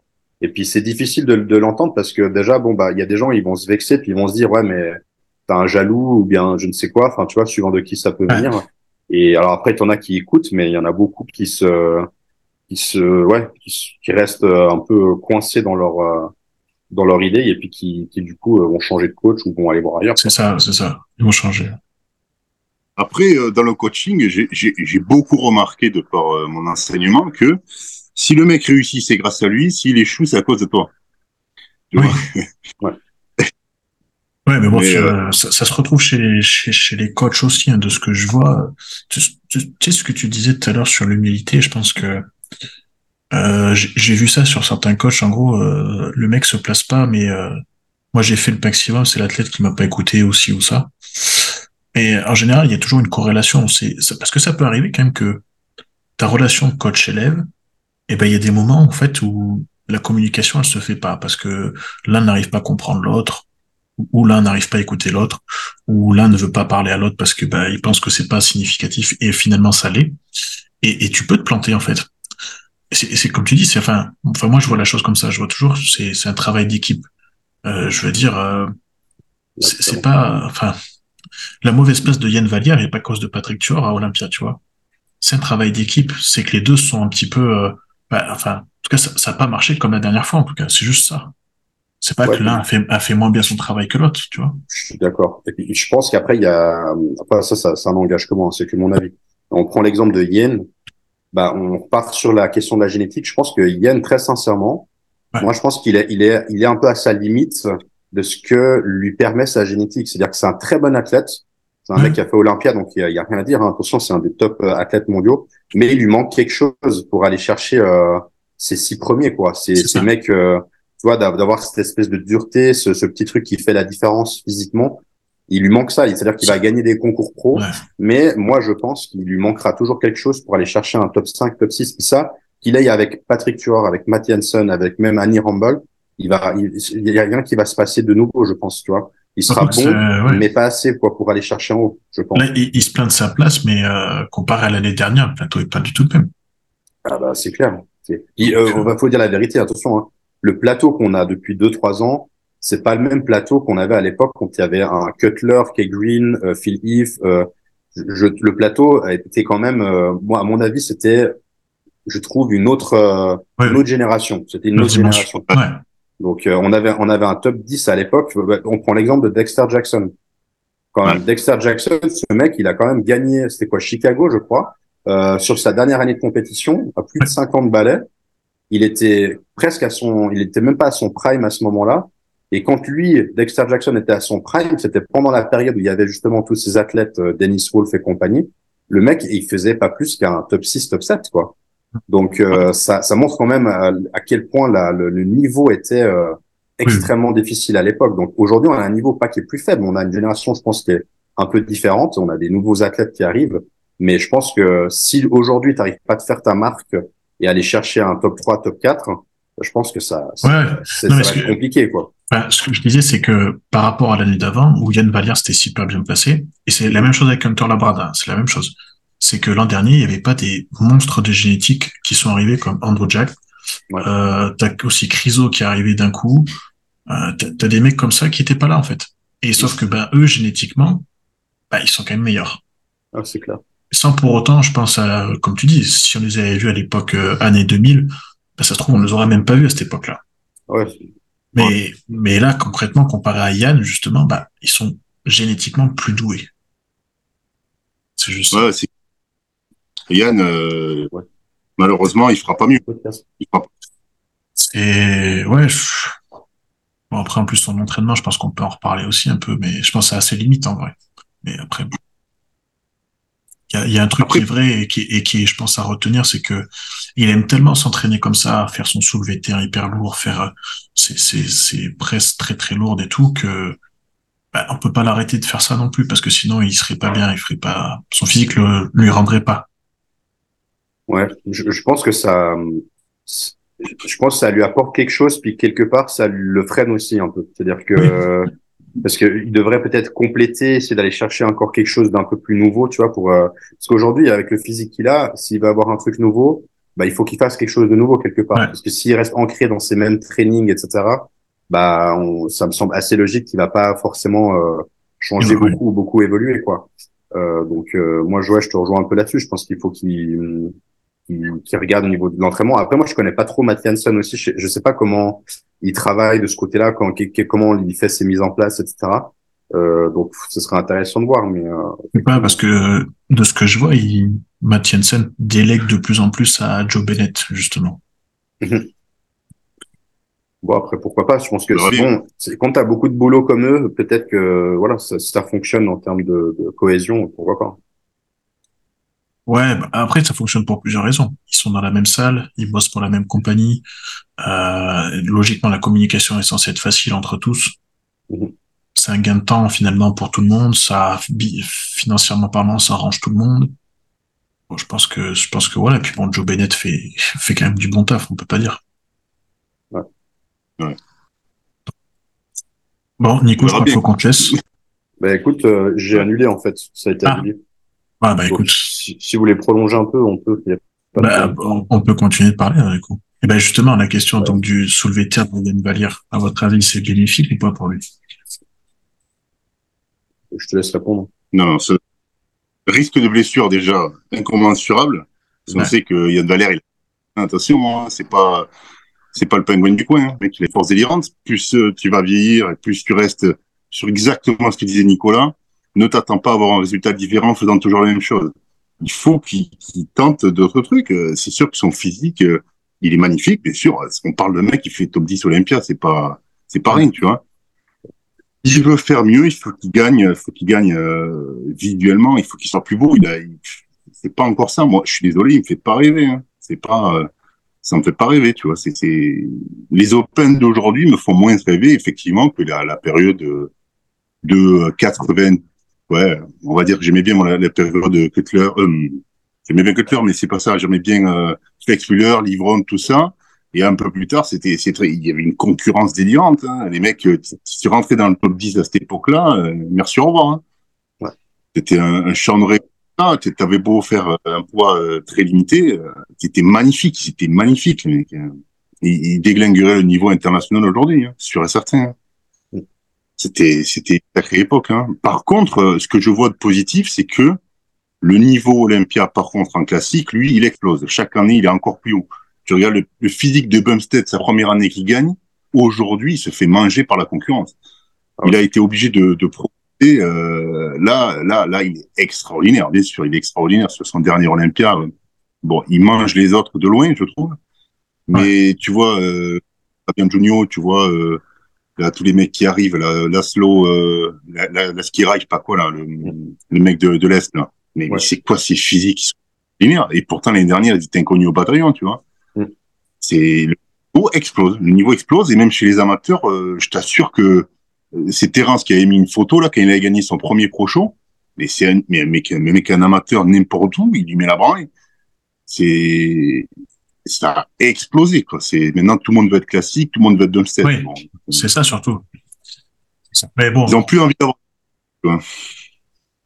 Mais est-ce que ce serait pas justement un danger que parce que je, je reviens sur euh, c'est juste ce que tu as dit, c'est qu'aujourd'hui on a il y a un décalage en termes de niveau par rapport aux années précédentes puisque ça a évolué. On le voit aussi dans la catégorie men's physique, hein, c'est un peu ce qui est reproché, c'est qu'on a des, des physiques qui sont musculairement parlant euh, pas reconnaissables quand on, oui, parce qu'ils ont ils ont mis la nouvelle réglementation, etc. J'attends de voir un peu comment ça, ça va se passer. Ouais. parce que je suis pas convaincu par la chose personnellement, mais après, euh, on va voir. Mais dans, dans l'idée, c'est de dire maintenant aujourd'hui, on a quand même, je trouve, euh, on, on, on, est à 25 ans, 20 ans, on a des mecs qui font Olympia quoi. Hein. Ouais. Et, et, quand on regarde les contextes à l'époque, on prend l'exemple de l'époque euh, Chauneret, etc euh, y a quand même la plupart de ces mecs-là, ou bien Ronnie Coleman, ces mecs-là, ils faisaient Olympia, ils avaient 30 balais quand même. Toi, ils avaient dépassé le, le cap des 30 pour la plupart, ou du moins ils arrivaient à leur prime quand ils étaient beaucoup plus âgés que maintenant. Ouais, et euh, moi, la question que je me pose, c'est est-ce que euh, bah, est-ce que c'est est-ce que c'est pas trop tôt en fait, vois Parce que en termes de longévité, si à, à 20 piges déjà sur la scène Olympia, euh, comment tu envisages l'avenir? Est-ce que tu penses sincèrement que tu vas pouvoir prendre des stéroïdes euh, et puis avoir une intensité euh, de, de, en termes de lifestyle comme ça pendant 25 ans, je suis pas hyper convaincu. Euh, franchement, moi ça m'intéresse d'avoir votre avis, mais euh, je suis pas convaincu par ça. Il y a des mecs qui vont en avoir le cul ou alors il va y avoir des problèmes. Hein. Ouais, moi je pense surtout aux problèmes de santé en fait. Non, c'est problème de santé. Et chez tout le monde. Ouais. Parce que tu vois, bon, je, je, le vois vraiment avec la catégorie wellness dans le sens où forcément j'ai un œil de plus en plus attentif. Mais euh, Normal tu, ouais, tu, tu vois que la catégorie qui est très nouvelle et tu vois qu'il n'y a pas de limite. C'est-à-dire qu'on est passé justement d'un niveau de base euh, quand même qui était très très bon, c'est pas le souci, mais avec des physiques qui ressemblaient à des wellness, on dire, ou en tout cas des, des filles musclées, euh, sans être non plus dans des conditions de fou et sans avoir des, euh, des bas du corps de, de bodybuilders, on va pas se mentir. Sauf que là maintenant c'est des tanks qui arrivent je vois passer des protocoles, hein, on va pas se mentir. Hein, c'est, tu, tu, te dis, mais même à, même je pense à un cheval ou un bœuf aux États-Unis, ils lui donnent pas la même chose. Et tu te dis, euh, mais enfin, c'est pareil chez les men's physiques parce que chez les men's classiques, les filles ou les, les, gars qui font ça sont hyper jeunes. Euh, tu te demandes en fait, ouais, combien de temps ça va tenir? Comme tu dis, je pense que l'aspect psychologique est vraiment à prendre en considération aussi parce que euh, on l'a vu chez certains d'ailleurs quelqu'un comme Nick Walker, bon, c'est un exemple parce que lui, il a parlé, mais euh, ils, ont tous des petits troubles, euh, des petits soucis d'ordre psychologique. Ils tombent là-dedans, mine de rien. Ben, on sait très bien que le jour où les produits vont falloir les arrêter, en tout cas les diminuer, on sait ce qui va se passer.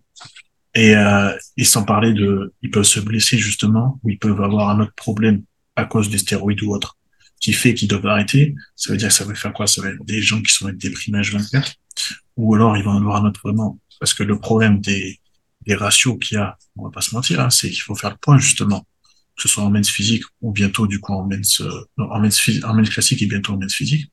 On sait que ça va créer d'autres problèmes. On sait qu'il y a des mecs, ben, ils ont pas de limite, même des filles, DNP à, à gogo, euh, plein de choses comme ça. Et je pense que, ouais, on n'a pas encore le retour. On parlait de la science au début, mais on n'a pas encore le retour de l'expérience humaine qui est en train de se faire, mais ça se trouve sur la santé, ça va pas être sympa.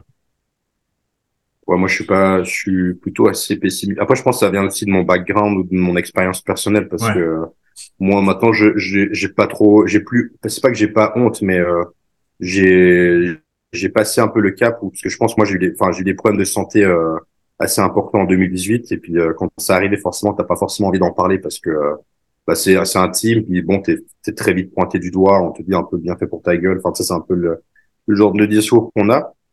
Maintenant, moi, j'ai passé ça, donc j'ai aucun souci à en parler, mais je dis, je dis ça, puis moi, c'est vrai que j'ai un peu, euh, je mets un point d'honneur là-dessus puisque je parle tout le temps de ça, mais parce que j'ai aussi vécu un truc, franchement, qui était assez difficile et euh, euh, on voit de plus en plus ça, quoi, entre déjà tous les gens qui malheureusement décèdent, plus ce qu'on ne voit pas, c'est-à-dire que des gens qui décèdent pas, mais qui du coup arrêtent les produits et qui sombrent dans, dans, dans la dépression, dans beaucoup, dans, dans des choses comme ça.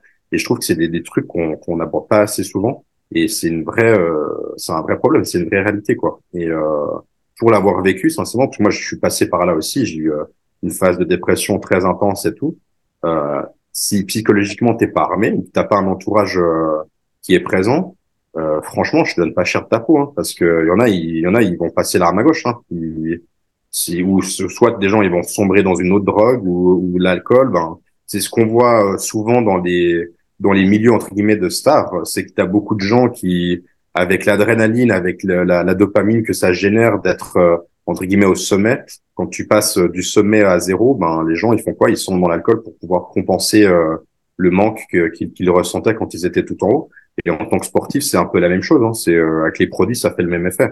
C'est quand tu es tout en bas, ben ah, tu te sens comme une comme une merde. Hein. Donc tu essaies de trouver un moyen de de compenser. Puis là, si t'as pas la tête sur les épaules, euh, mon pauvre ami, euh, que tu ramasses quoi. Donc euh, non, c'est chaud quoi. C'est chaud. Puis on n'en parle pas assez hein, parce que c'est c'est un vrai problème. C'est les, les, les, TCA, tous ces trucs-là, ça fait partie de ça hein, parce que quelque part c'est des c'est des guillemets des, des sous-conséquences de de, de ça aussi quoi.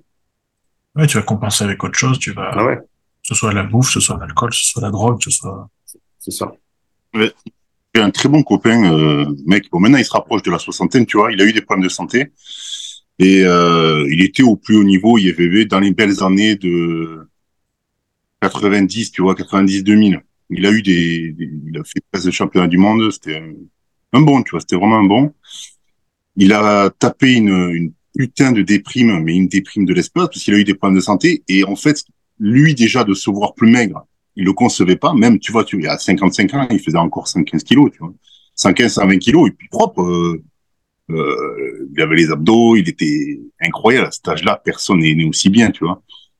Et ce qui, ce qui me disait qui était très dur, parce qu'on parle beaucoup, tu vois, c'est quelqu'un que j'apprécie euh, énormément. C'est lui qui m'a lancé dans ce sport, c'est lui qui a une philosophie de vie euh, que j'aime beaucoup, euh, qui est axée sur euh, le respect des autres et tout ça. Je, je, je respecte énormément cette personne.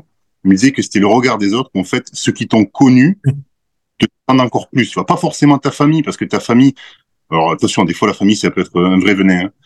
mais euh, lui en tout cas il était bien entouré. Mais c'était les gens qui l'ont connu à son à son prime pendant des 30 ans ou 35 ans parce qu'il a été extraordinaire pendant les années, qui le fustigent. Ah ben là t'es tout maigre maintenant et tout, tu tu tu ressens plus rien. il disait c'est des mots que tu entends tous les jours parce que tout le monde le connaît dans la région ou tout ça. Et tout le monde lui a mis plein la gueule. Et, et si tu veux, déjà qu'il avait le moral dans les chaussettes parce qu'il avait les problèmes de santé mais en plus de perdre son physique, de pas s'entraîner et que les mecs lui fassent ramasser la gueule tous les jours, c'est monstrueux, quoi. T'as une déprime constante. T'imagines ce, ce fléau-là qu'il va y avoir avec les réseaux maintenant? Ouais. Parce que ah ça, c'est quelqu'un qui est pas sur Instagram, j'imagine, en tout cas très peu. Pas du tout, il sait, non. Son téléphone, il a même pas, il fait des messages, tu vois, il fait que messages et appels. Il a aucune connaissance. Facebook et, compagnie. Tu vois, un, nouvel athlète, euh, on va pas citer le nom parce que j'espère ça pour personne, mais imagine, euh, justement, il se blesse. Euh, il a 25 ans, il est en classique physique, il se blesse, il était dans le top 10 Olympia, j'ai une connerie. Euh, il peut plus, il peut vraiment plus, plus faire de, de muscu à ce haut niveau, en tout cas. Et il est déjà suivi par, je sais pas combien de millions de gens sur Instagram ou sur YouTube. Il y a combien de gens qui vont lui écrire? Alors ça, ça peut être l'effet inverse, hein, ça peut être l'effet, bah putain, d'un coup plus personne me, me demande ce que je suis, qui je suis. Bah, du coup, tu, tu dis bah Ouais, un peu calme. Ouais. Et ou l'inverse, tout le monde, tout le monde va venir te dire euh, ah bah t'as as arrêté, ou ah, tu vois ton physique c'était que des stéros, ou ah si voilà. Et je pense que faut vraiment être, comme tu disais Nico, faut être armé. Mmh.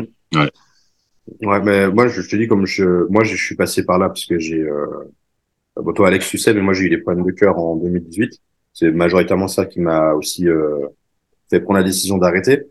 Euh, mais euh, moi, j'ai eu peur de ça aussi, très franchement, parce que tu sais, quand tu fais 10 ans ça, euh, entre guillemets, t'es, c'est, tu te définis juste par ça. C'est-à-dire qu'en fait, tu te lèves tous les matins, tu fais du body, tu manges tire pas, tu vas t'entraîner. Les gens, ils savent que tu es Nico le bodybuilder, ils savent que tu es telle personne qui a fait euh, Olympia et machin. Et toi-même, en fait, tu finis par euh, t'identifier que en tant que ça. Tu vois, t'es es juste athlète en fait. Il y a aucun moment tu tu penses que t'es un autre chose, tu vois. Et euh, moi, j'ai eu j'ai eu ça aussi en début, euh, juste après quand j'ai eu les problèmes, c'est que j'ai eu plusieurs mois où vraiment je me suis dit mais je vais être qui après, tu vois? Je vais être quoi en fait? Comment je peux me, me retrouver en, en termes d'identité, tu vois? Et euh, ça, c'était très difficile au début. Et puis euh, moi, j'ai eu la chance, c'est que j'ai voyagé. Et puis c'est en voyageant en fait que je me suis rendu compte que j'avais une communauté qui était vraiment chouette parce que les premières personnes que j'ai pu rencontrer, c'était au Mexique notamment, d'où euh, le lien affectif que j'ai avec ce pays. C'est que les gens, en fait, moi j'avais perdu beaucoup de masse à ce moment-là quand je suis parti là-bas parce que j'étais allé faire des séminaires donc je me suis dit, j'avais peur un peu, tu vois, des, des réflexions. Je me suis dit, putain, on va, on va à chaque fois me rappeler exactement ce que tu viens de dire, tu vois, de ah t'as perdu et tout. En fait, ben non.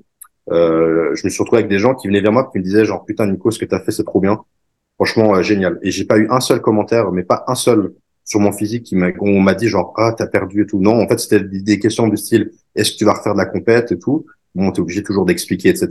Mais j'ai pas eu un seul commentaire euh, lié à mon physique. Puis c'est là où j'ai compris et je, je me suis dit bon, euh, peut-être que je peux être plus que que juste euh, athlète, tu vois. Puis c'est ça qui gentiment m'a fait un peu euh, prendre euh, goût à, un petit peu à la vie, puis qui m'a donné envie de, de commencer à faire des choses.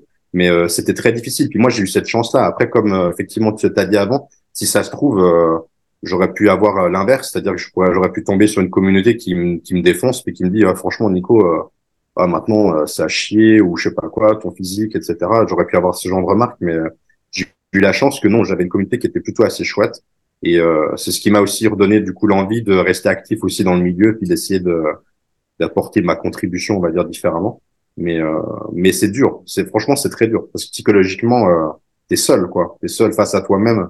Et, euh, et ouais, c'est c'est des moments qui sont pas qui sont pas évidents à gérer quoi.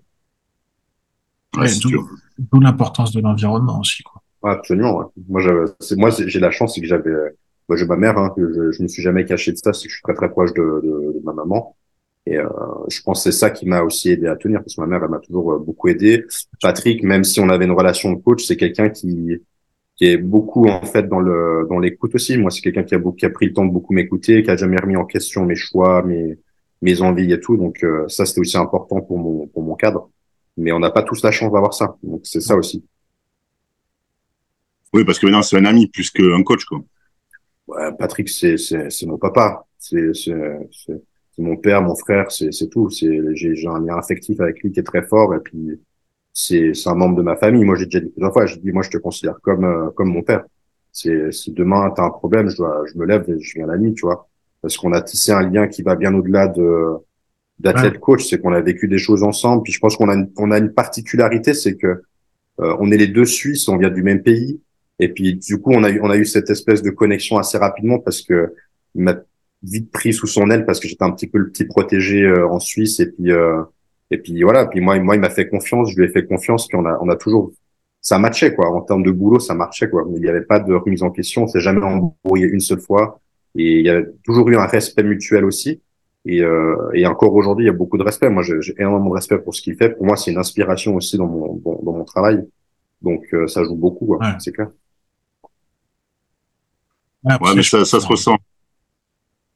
Je, sais pas, mais je sais que en tant que coach justement, parce que bah, je, toi Nico, je t'ai écouté souvent par rapport à ça, et puis même quand j'ai vu Patrick l'an dernier, tu vois, ça sent cette connexion. Justement, c'était le jour où, où Yann concourait à, c'était Toronto, je crois à l'époque, mm-hmm. l'an dernier, et ah, tu sentais que, tu sais, c'était comme si c'était son gamin qui était en train de passer le bac ou qui attendait les résultats de son bac, tu vois. Ouais. Et, euh, et je me suis dit, ben ouais, comme tu dis, c'est vachement inspirant et c'est euh, ok, ça, ça demande beaucoup de temps peut-être en tant que coach d'avoir cet aspect-là, mais euh, sans rentrer non plus dans le cercle privé, t'es pas obligé en plus, tu vois, mais au moins avoir ce sentiment humain, ça c'est important.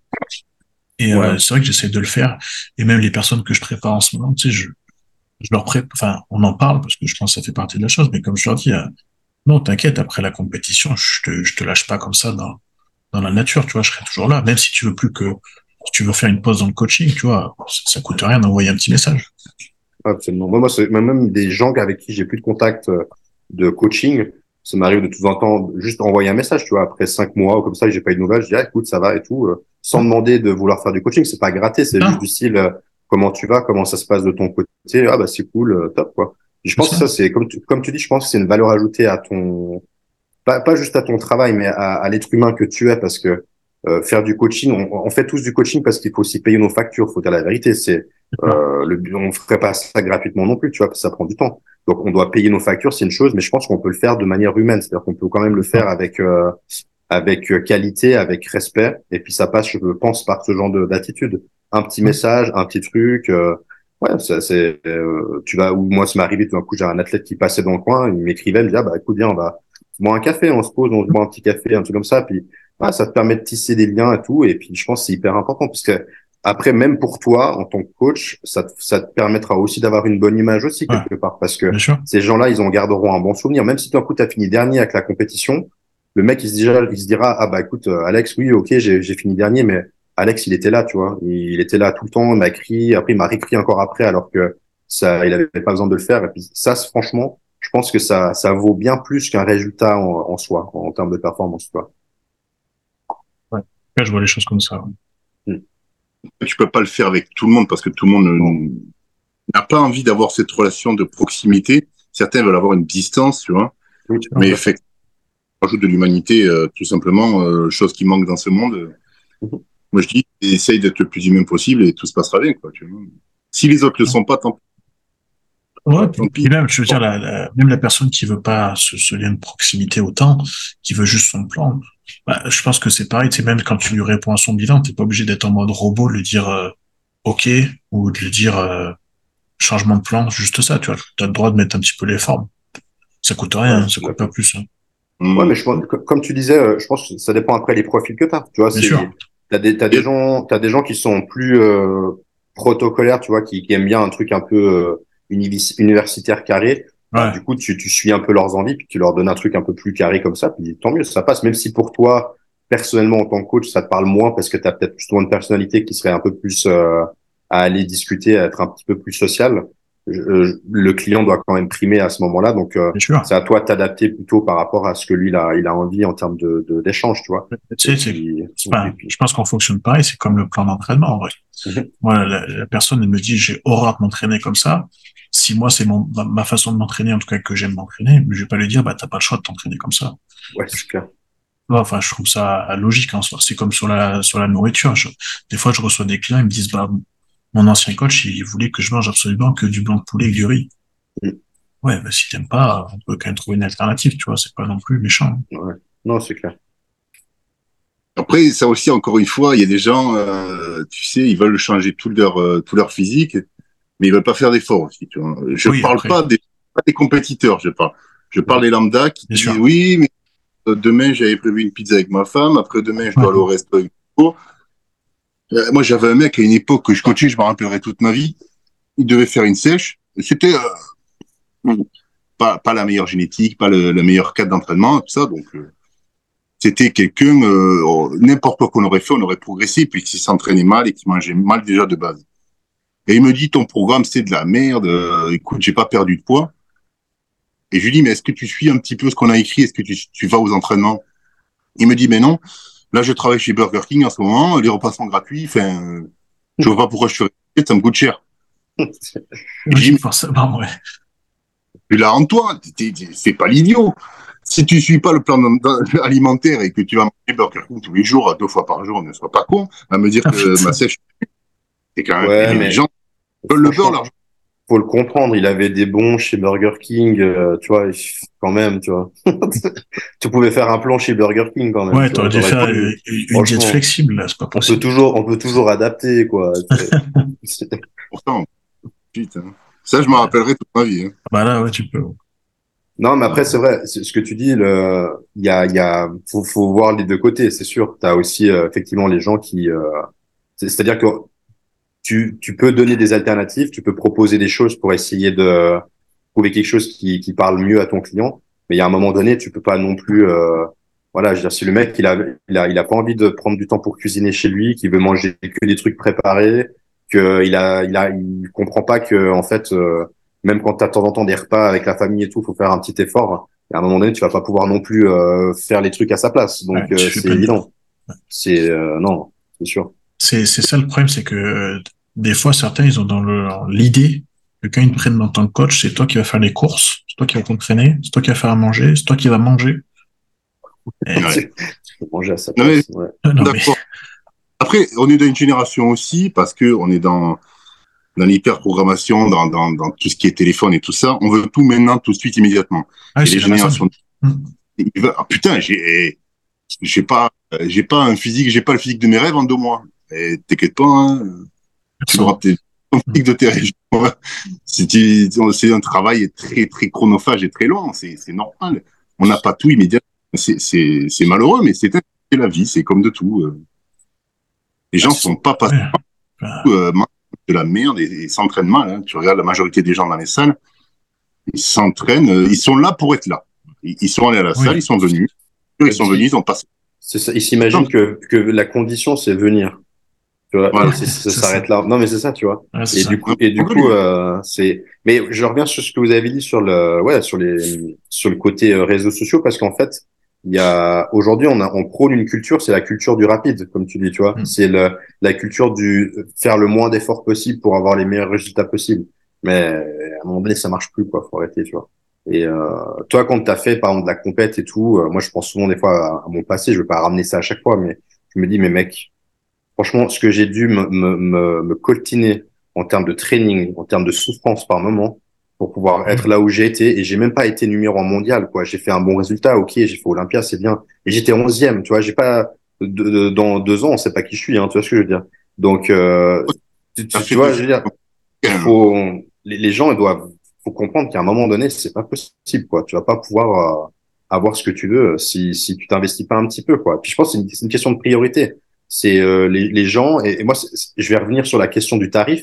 C'est pour ça que moi, je préfère mettre un tarif un peu élevé en coaching, mais quelque part, moi, je me dis, ça va envoyer le message à la personne et lui dire, écoute, tu veux venir bosser avec moi, t'as ça à payer, il va falloir que tu te sortes les pouces du cul, tu vois, parce que sinon, sinon, tu vas, ton argent, tu vas le perdre, puis moi, quelque part, je vais le gagner comme ça, puis je vais rien foutre, puis tant, tant mieux pour moi, mais ça me fait perdre du temps aussi, puisque je pourrais peut-être avoir quelqu'un de plus sérieux à côté. Exactement. Mais, mais c'est surtout pour, entre guillemets, responsabiliser la personne. Parce que moi, si je dois mettre 300 ou 400 balles pour un coaching au mois, sincèrement, je me dis, mec, tu, fais, euh, le truc.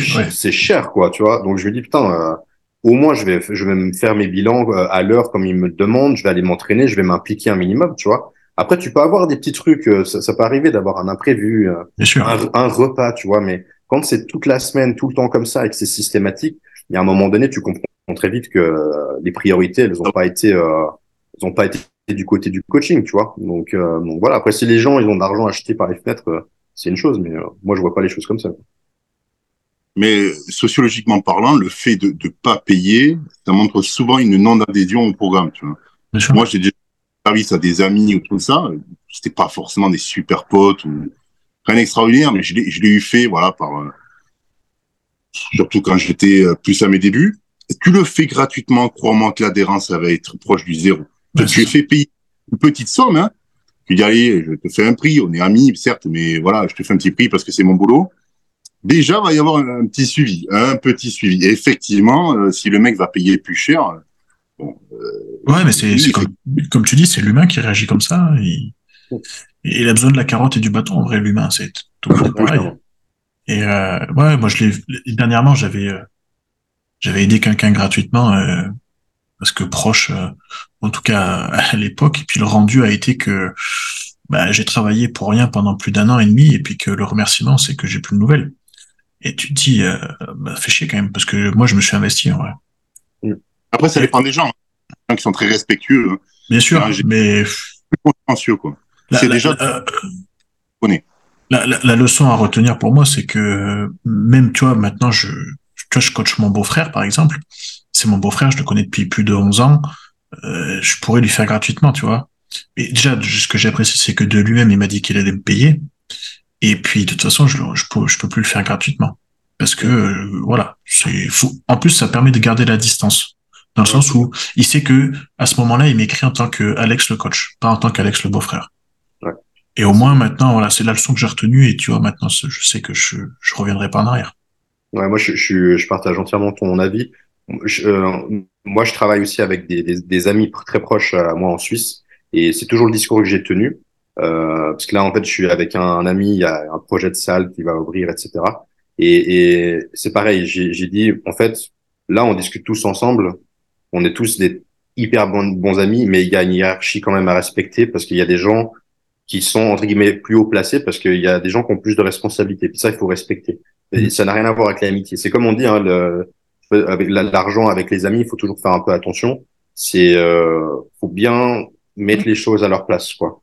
Et euh, c'est toujours un peu le risque quand tu fais justement avec la famille ou que tu euh, ou que tu travailles. Bah, après, moi, je sais pas, ça, ça serait intéressant d'avoir ton avis, Alex aussi.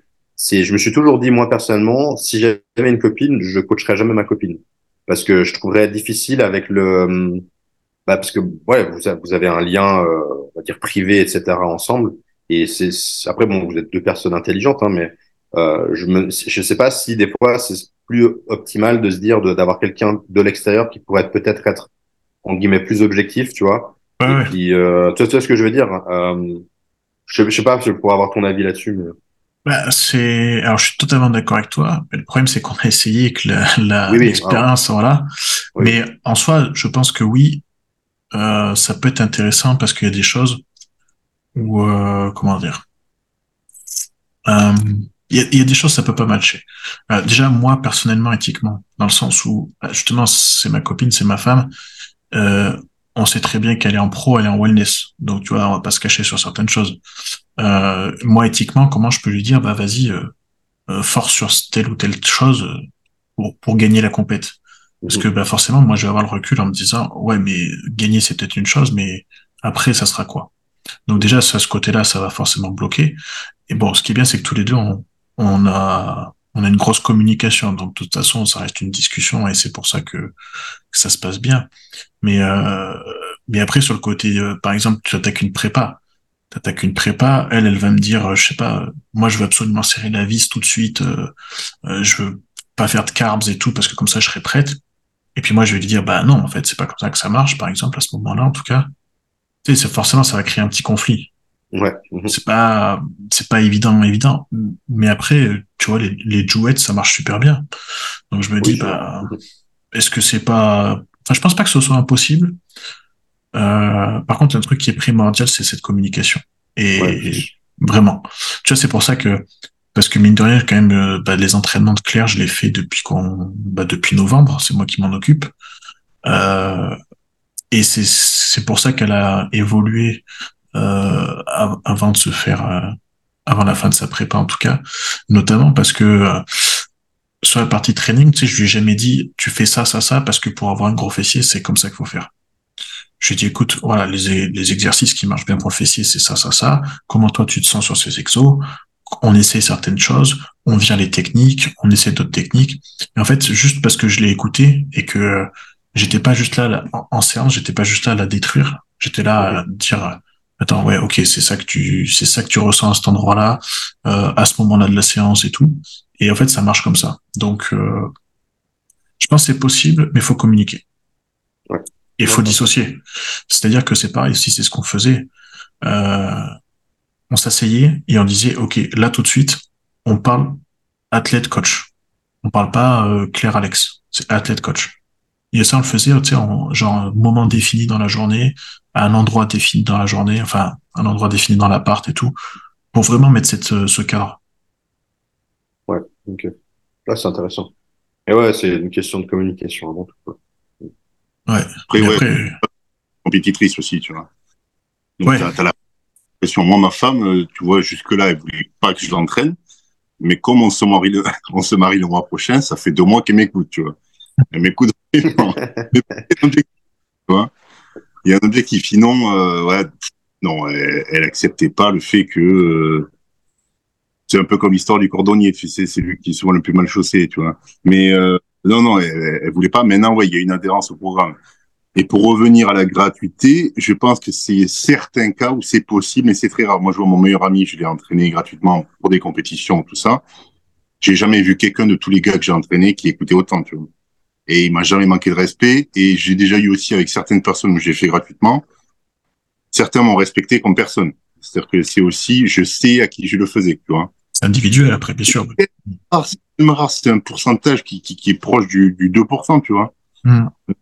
Les gens, euh, t'as beau bien les connaître, tu sais un peu comment ils sont, tu sais que, moi, je vois, et ma belle-mère, elle m'a demandé pour une perte de poids, je lui ai donné les conseils. Oui, mais, mais, oui, mais, oui, mais l'entraînement, oui, mais ça, j'ai pas le temps, j'ai, tu, tu, tu, connais. Elle va, elle, elle, va le faire une semaine et déjà c'est extraordinaire. Et après c'est fini. Ouais. Tu, tu, sais que tu dois t'adapter. Tout c'est l'individualisation, mais il est vrai que là, en tout cas c'est beaucoup plus rare de, de pouvoir entraîner les, les, les, gens proches ou tout ça. Euh, c'est dur, hein, c'est dur.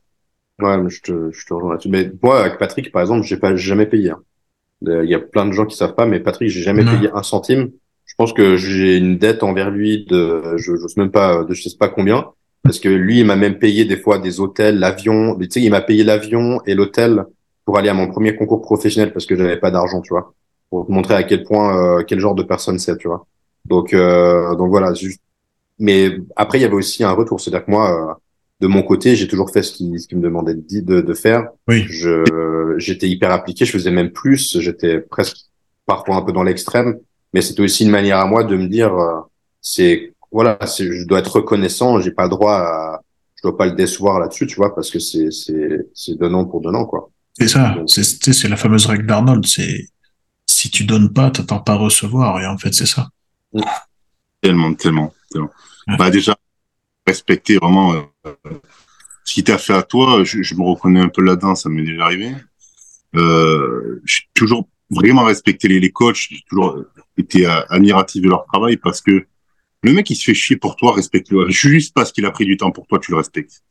Juste qu'il a réfléchi pour te faire quelque chose de bien. Il fait pas ça pour, pour, pour te niquer ta condition, tu vois. Respecte, ouais, respecte. S'il le fait, c'est quelque chose de cohérent. Si ça te convient pas et que c'est débile, c'est pas le bon coach. Ça, peut te convenir, ouais, c'est ça. Respecte le travail, point. Et respecte la personne surtout. Tu, tu dis toujours merci et tu, tu respectes. C'est, ouais. des règles du monde, quoi. Aujourd'hui, je, je, reviens sur l'histoire de la société, mais bordel de merde, il y a plus personne qui respecte rien du tout. Tu, tu, c'est, dingue, quoi. Jamais les gens, ils disent merci, ils disent même pas bonjour. C'est, fou, c'est, c'est, ça me choque, moi, tu vois. Ouais. Été élevé un peu à la dure, tu vois, mais j'ai, j'ai envie de dire, euh, c'est pas plus mal, quoi. C'est le, le respect, ouais, c'est primordial. C'est même pas élevé à la dure, j'ai envie de te dire, euh, dire bonjour, merci, au revoir, euh, s'il vous plaît, c'est pas, c'est juste une base, c'est même pas une question. Ouais, c'est toi, je veux dire. Mais c'est là, c'est peu long au final. Hein. Mm. Je regarde, euh, moi j'ai vécu à Nice, salle de sport, euh, le mec il se met devant toi, il fait ouvre, parce que tu sais, à l'accueil de la salle, hein, ouvre. Ouais. Ça ne marche pas comme ça, tu dirais, tu es obligé d'expliquer, tu vois. Et le mec direct, il va chercher la confrontation, c'est toujours un. Ouais, c'est ça. C'est un monde, c'est un monde. Mm -hmm. ouais. Bon, les gars, je crois qu'on ça fait, ça fait un petit moment qu'on parle maintenant. Ouais, c'est pas mal. On va peut-être s'arrêter là, tranquillement. Pour un dimanche soir, c'est pas mal. Yes. Bah écoutez, merci en tout cas tous les deux. Franchement, c'était cool. On a abordé plein de choses. De base, comme j'avais dit, on n'a rien préparé. Et puis finalement, bah, je pense qu'on pourra continuer encore peut-être deux heures. Donc, euh, ça va. Il y a toujours de la matière quand on est passionné aussi. C'est un peu ça. Exactement. Et euh, bah ouais, encore merci. Et puis bah de toute façon, euh, franchement, tous les deux, c'est toujours, euh, ce sera avec plaisir qu'on pourra refaire ça, peu importe avec qui, avec d'autres, hein, peu importe. Mais euh, mais je, voilà, l'invitation, la porte est, reste ouverte de toute façon. Voilà. Bah, merci euh, pour ton invitation. Merci à Nicolas aussi pour son partage. Bah, merci à toi aussi. Merci aux deux. Et puis au plaisir. Eh ben écoute, j'arrête l'enregistrement. Merci à tous ceux qui vont écouter. Et puis merci à vous les gars. Allez, bonne soirée.